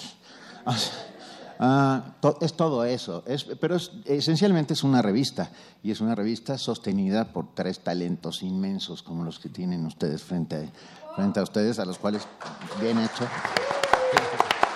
Y casi un año después, este espacio, digo un año porque ya casi TV UNAM tiene un año al aire con, con primer movimiento en este esfuerzo conjunto, se ha transformado en muchísimas cosas. En un, en un momento visionario decidieron empezar el 18 de septiembre y el Sí. 19 las cosas se pusieron tremendas. Hombre, sí, se acuerdan, claro. Bueno, Sí, yo cómo he de no. decir que, que, claro, así como Benito eh, es testigo, bueno, es parte viviente de- del inicio del programa porque eh, está desde el principio, yo los escucho desde el principio. No, y tú fuiste parte también de las conversaciones Sí, así es. desde sí, otros fui, lugares fui invitado otros. muchas veces como cineasta a hablar con ustedes, en fin, eso lo recuerdo muy bien. Y es cierto, hace, hace un año, casi un año, el 18 de septiembre, eh, salimos al aire en televisión, ¿no? como estamos ahora también. Y, y tienes razón, eh, fue muy curioso porque vivimos una experiencia única. Dentro de la tragedia del, del día siguiente, que tuvimos una transmisión normal, ¿no? Al día, no sabíamos que el 20 de septiembre estaríamos haciendo una transmisión maratónica, pero ya conjuntamente televisión y radio eh, con este tema, en donde, pues bueno, pues, sí digo, dentro de la, la- la tragedia que, eh, que afortunado que podíamos estar también en esta simbiosis de, de televisión y radio, trabajando conjuntamente para la comunidad, que es lo que hace Primer Movimiento. Y, justo pensando en estos momentos esenciales de- del programa y de cómo se ha reinventado, podemos hablar de- del sismo eh, del año pasado, pero también podemos hablar de lo que ocurría hace cuatro años. Yo recuerdo muy bien, Benito, hace cuatro años cuando de pronto nace eh, Poesía Necesaria, cuando esto que no es un noticiero, que tampoco es una revista, que tampoco es uno de qué, que eh, no teníamos todavía tan claro que iban a pasar todas las cosas que pasaron hace cuatro años que hicieron que reinventáramos un espacio como este. Sí, y no teníamos idea de que íbamos a tener este público maravilloso que está todos los días haciendo interacción, haciendo comunidad, ah, generando propuestas nuevas diariamente.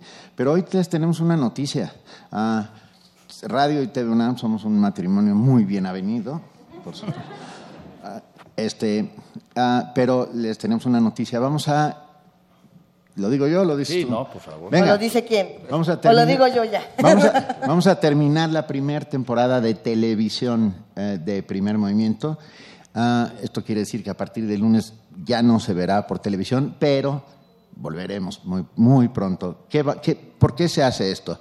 Y eso sí quiero que lo cuentes tú. ¿Qué- ¿Por qué se hace Armando Casas? ¿Por qué se hace Armando Casas? Bueno, porque en la televisión nos manejamos también por temporadas, no, no- no siempre. Entonces, estamos en una reestructuración de las nuevas temporadas de, de TVUNAM. Eh, nos parecía pertinente aprovechar esta fecha conmemorativa para, a partir de lo que también ha venido haciendo Primer Movimiento eh, y lo ha hecho conjuntamente con, con TVUNAM, hagamos una revisión pues eh, de, de cómo hemos venido trabajando y tal, a partir de también de lo que nos ha escrito nuestra, nuestra audiencia. Y creo que necesitamos hacer, para reinventarnos, hacer una pausa para regresar, evidentemente, reinventarnos. O sea, como matrimonio bien avenido, tenemos que, que- que- que tomarnos una, una pausa Y- y hay que para decir- volver este, Una terapia de pareja. a esto. Sí, no, dilo, dilo, dilo. Eh, justo en el tema de la reinvención, no solamente se está reinventando el, el tema de primer movimiento, hay muchos otros programas que propone TV UNAM Ah, sí, que tienen, sí, sí, un- sí. que tienen un- una gran capacidad. De hecho, sí, sí, lo digo. Te- te- TEUNAM está, eh, acaba de terminar las temporadas de varios de sus programas, está terminando otras, entonces parte de- del conjunto lo está haciendo TEUNAM, y regresarán varios de esos programas también reinventados. Hay Entonces, que, hay que, por supuesto, reconocer el trabajo y, y la comprensión y el buen ánimo de, de los compañeros de TV UNAM que cuando en las juntas de producción les decíamos, ahora vamos a jugar lotería. ¿Cómo van a jugar lotería? Es muy fácil, va a ser al aire, va a ser, vamos a jugar lotería por radio y ahí nos siguen, muchachos. Y se la rifaron con nosotros. Eh, nunca me hicieron caso de hacer, eh, de, de escenificar la guerra de Troya con títeres de calcetines, pero lo voy a lograr. Bueno, pero, pero Juana, Será no- la siguiente no- no temporada. ¿eh? Es una buena idea para la siguiente temporada. Ya, ya podemos encontrar nuestra sección de, de de calcetines. calcetines. ¿Ves? Yo digo, sí, si, si no existía un programa que se llama 31, quizás ¿Quién va a ser Elena? Quiero saber quién va a ser Elena. ¿Y Ese qué que tengo ya calcetín? con los pelos así. Ok. ¿Qué, qué se está reinventando dentro de Radio UNAM, querido Benito Taibo? Estamos, estamos haciendo montones de cosas, estamos arrancando con la serie M68, Voces contra el Olvido. Ah, creo que es un esfuerzo espléndido de 13 programas en los cuales contamos el 68, estamos presentes, seguimos teniendo esa cicatriz indeleble y Radio UNAM es un personaje indispensable para poder entender el movimiento del 68 y, y para poder entender eh, el resto, o sea, cómo fue evolucionando la sociedad civil. Eh, escúchenos ustedes todos los martes después de primer movimiento y también tenemos un buzón de voz. Alguien me preguntaba, eh, utilicen el buzón de voz, si ustedes estuvieron ahí, si saben alguna anécdota, si alguien les contó, por favor, cuéntenos, porque el 68, si no caben todas las voces, no cabrá ninguna. Y esto lo tenemos clarísimo. Y yo, yo inevitablemente tengo que aprovechar para decir que, claro, que en toda la coordinación de difusión cultural hemos venido trabajando lo que conocemos como el M68, que son todas las actividades y eventos alrededor de esta conmemoración. La UNAM, como bien lo dijo Benito, y además específicamente también Radio UNAM han sido protagonistas directas de este, este acontecimiento. Y en TV UNAM tenemos también muchas actividades relacionadas en esta reinvención con el 68. Ustedes ya, lo, lo- eh, ya lo- nos di- dieron noticia de ello. Estamos pasando una serie de televisión sobre eh, el tema del 68, co- dirigida por Carlos Volado. Que, Está padrísimo. Este, sí, estrenamos ahora ayer, que, antier, ayer, y que, no, antier, el miércoles, y que este viernes continúa su segundo capítulo. Pasa todos los miércoles y viernes a las 9 de la noche y se repite sábados y domingos a las 6. Varios me han reclamado que por qué no está, se puede ver en internet y por qué no está ahí. Sí se puede ver en el, en el streaming de TUNAM, pero bueno, lo que, eh, la petición de que esté subida en la plataforma, pues entenderán que por cuestiones de derechos, pues no es, no es fácil. Estas producciones son muy costosas y evidentemente tienen que seguir otros caminos. Pero eh, es parte de todo lo que también venimos trabajando. Algo que sería bueno recordar, comentar es que eh, como este matrimonio bien ha venido, nosotros tenemos un mismo Consejo Ciudadano y un mismo defensor de la audiencia que, trabajan con- que trabajamos conjuntamente. Y el defensor de la audiencia, bueno, pues es, es- de ambos. Por supuesto, agradecemos muchísimo a toda la gente de TV UNAM, a Diana León, subdirectora de producción, Francisco Pérez, coordinador de producción, Adriana Hernández, jefa de producción, Fernanda Ran- Rangel, nuestra realizadora, Lisbeth Olvera Villegas, productora, a Casandra Pérez, asistente, a Gabriela Leiva, asistente también, a René Alpizar, operador de audio, a Patricia González, generador de caracteres, a Miguel Ochoa, que es operador de tres de Triplay. Triple Triple A y Cine D. Ulises Zamorano en el switcher, Enrique Martínez eh, es camarógrafo y, y hace lo que puede por nosotros. Víctor Mendoza es ingeniero responsable del equipo técnico, fue Uriel el que tiró la cámara. Apolinar Benítez, ingeniero también responsable del equipo técnico, Dios santo, son dos. Alberto Quintana, oficial de transporte. Y por supuesto a Fabiola Villavicencio y a Miguel Velasco que estuvieron con nosotros arrancando el proyecto hace un año y que hoy ya no están, pero volverán. Muchísimas Y gracias. Armando Casas, por supuesto que tuvo la valentía de hacer primer movimiento Pues, en pues televisión. fíjense, diariamente nosotros, o sea, ustedes nos, dan- nos hospedan, pero nosotros tenemos que hacer el viaje desde Tebunam hasta acá con todo, todo este equipo que lo ha hecho con mucho gusto. guerrero. Sí. No, hombre, llegan y, y llegan arrastrando la cobija. Llegaron muy entusiastas hace un año y ya ahorita ya Sí, se les es- nota. Se, se va el tiempo volando porque queremos cerrar este programa con el ensamble Solo Cuatro. Eh, despedimos con un inmenso aplauso a Benito Taibo y Armando Casas. Gracias por estar en ustedes. comunidad. Gracias a todos los que hacen comunidad con nosotros. Lo dijimos al principio de este programa y lo repetimos, este programa está hecho por ustedes y para ustedes y seguiremos haciendo comunidad todos juntos. Cerramos con Solo Cuatro. Y regresamos.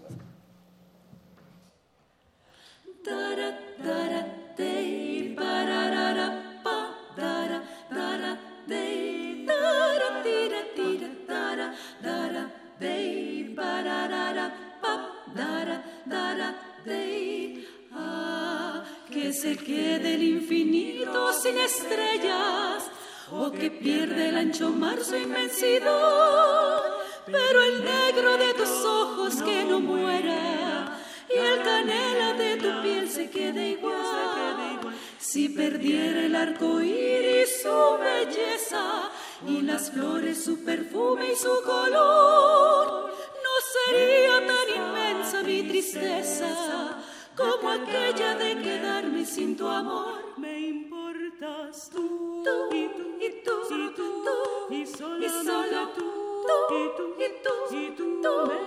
Me importas tú, tú y tú y tú y tú, tú y nadie más que tú.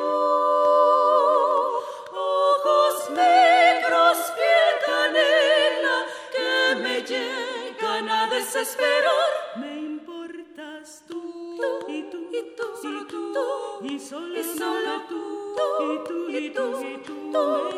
Me importas tú, y tú y tú y tú y nadie más que tú.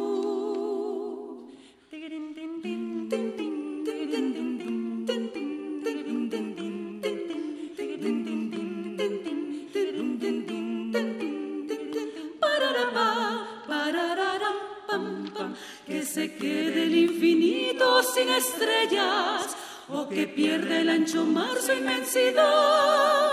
Pero el negro de tus ojos que no muera y el canela de tu piel se quede igual. Si perdiera el arco iris su belleza y las flores su perfume y su color, no sería tan inmensa mi tristeza como aquella de quedarme sin tu amor. Me importas tú, tú y tú y tú y tú, tú y solo tú, tú y tú y tú y tú. Me importas tú, y tú y tú y tú, y nadie más que tú. Ojos negros, piel canela que me llegan a desesperar. Me importas tú, tú y tú y tú y tú, tú y solo tú, tú y tú y tú y tú, tú. Me, me importas tú, tú y tú y tú y tú, tú y nadie más que tú. Nadie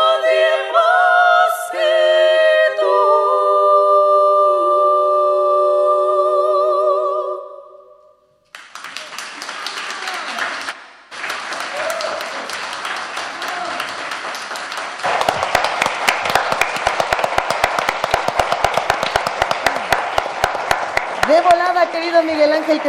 Sí, pues muchas gracias a todos por estar aquí. Tenemos eh, el último minuto de las 10. En la coordinación de invitados, Amalia Hernández, Miriam Trejo, Lisette Uribe. En las redes sociales, Vania Nuche. En la redacción, Toño Quijano. En la asistencia de producción, Gina Morelos, Istlizochi López. En la producción, Frida Saldívar, Uriel Gámez. Y por Radio UNAM, Angélica Uribe, Susana Martínez, Maricruz Vega, Maripaz Genner, Toño Beltrán, Inti Terán, Paco Mejía, Rafael Alvarado, Emanuel Silva. En el equipo de transmisiones, Dora Villela. Esto fue Primer Movimiento. Ah, Nuestra jefa de información, Juana Inés de esa, le mandamos un, un aplausote también. Luisa Iglesias. Luisa Iglesias. Luisa Iglesias, Miguel Ángel Miguel Ángel Quemain. Quemain. Y todos los que hacen comunidad con nosotros, gracias. Gracias. Ahora sí. Ahora sí. Esto fue Primer Movimiento. El mundo desde la universidad. Radio UNAM presentó Primer Movimiento. El mundo desde la universidad.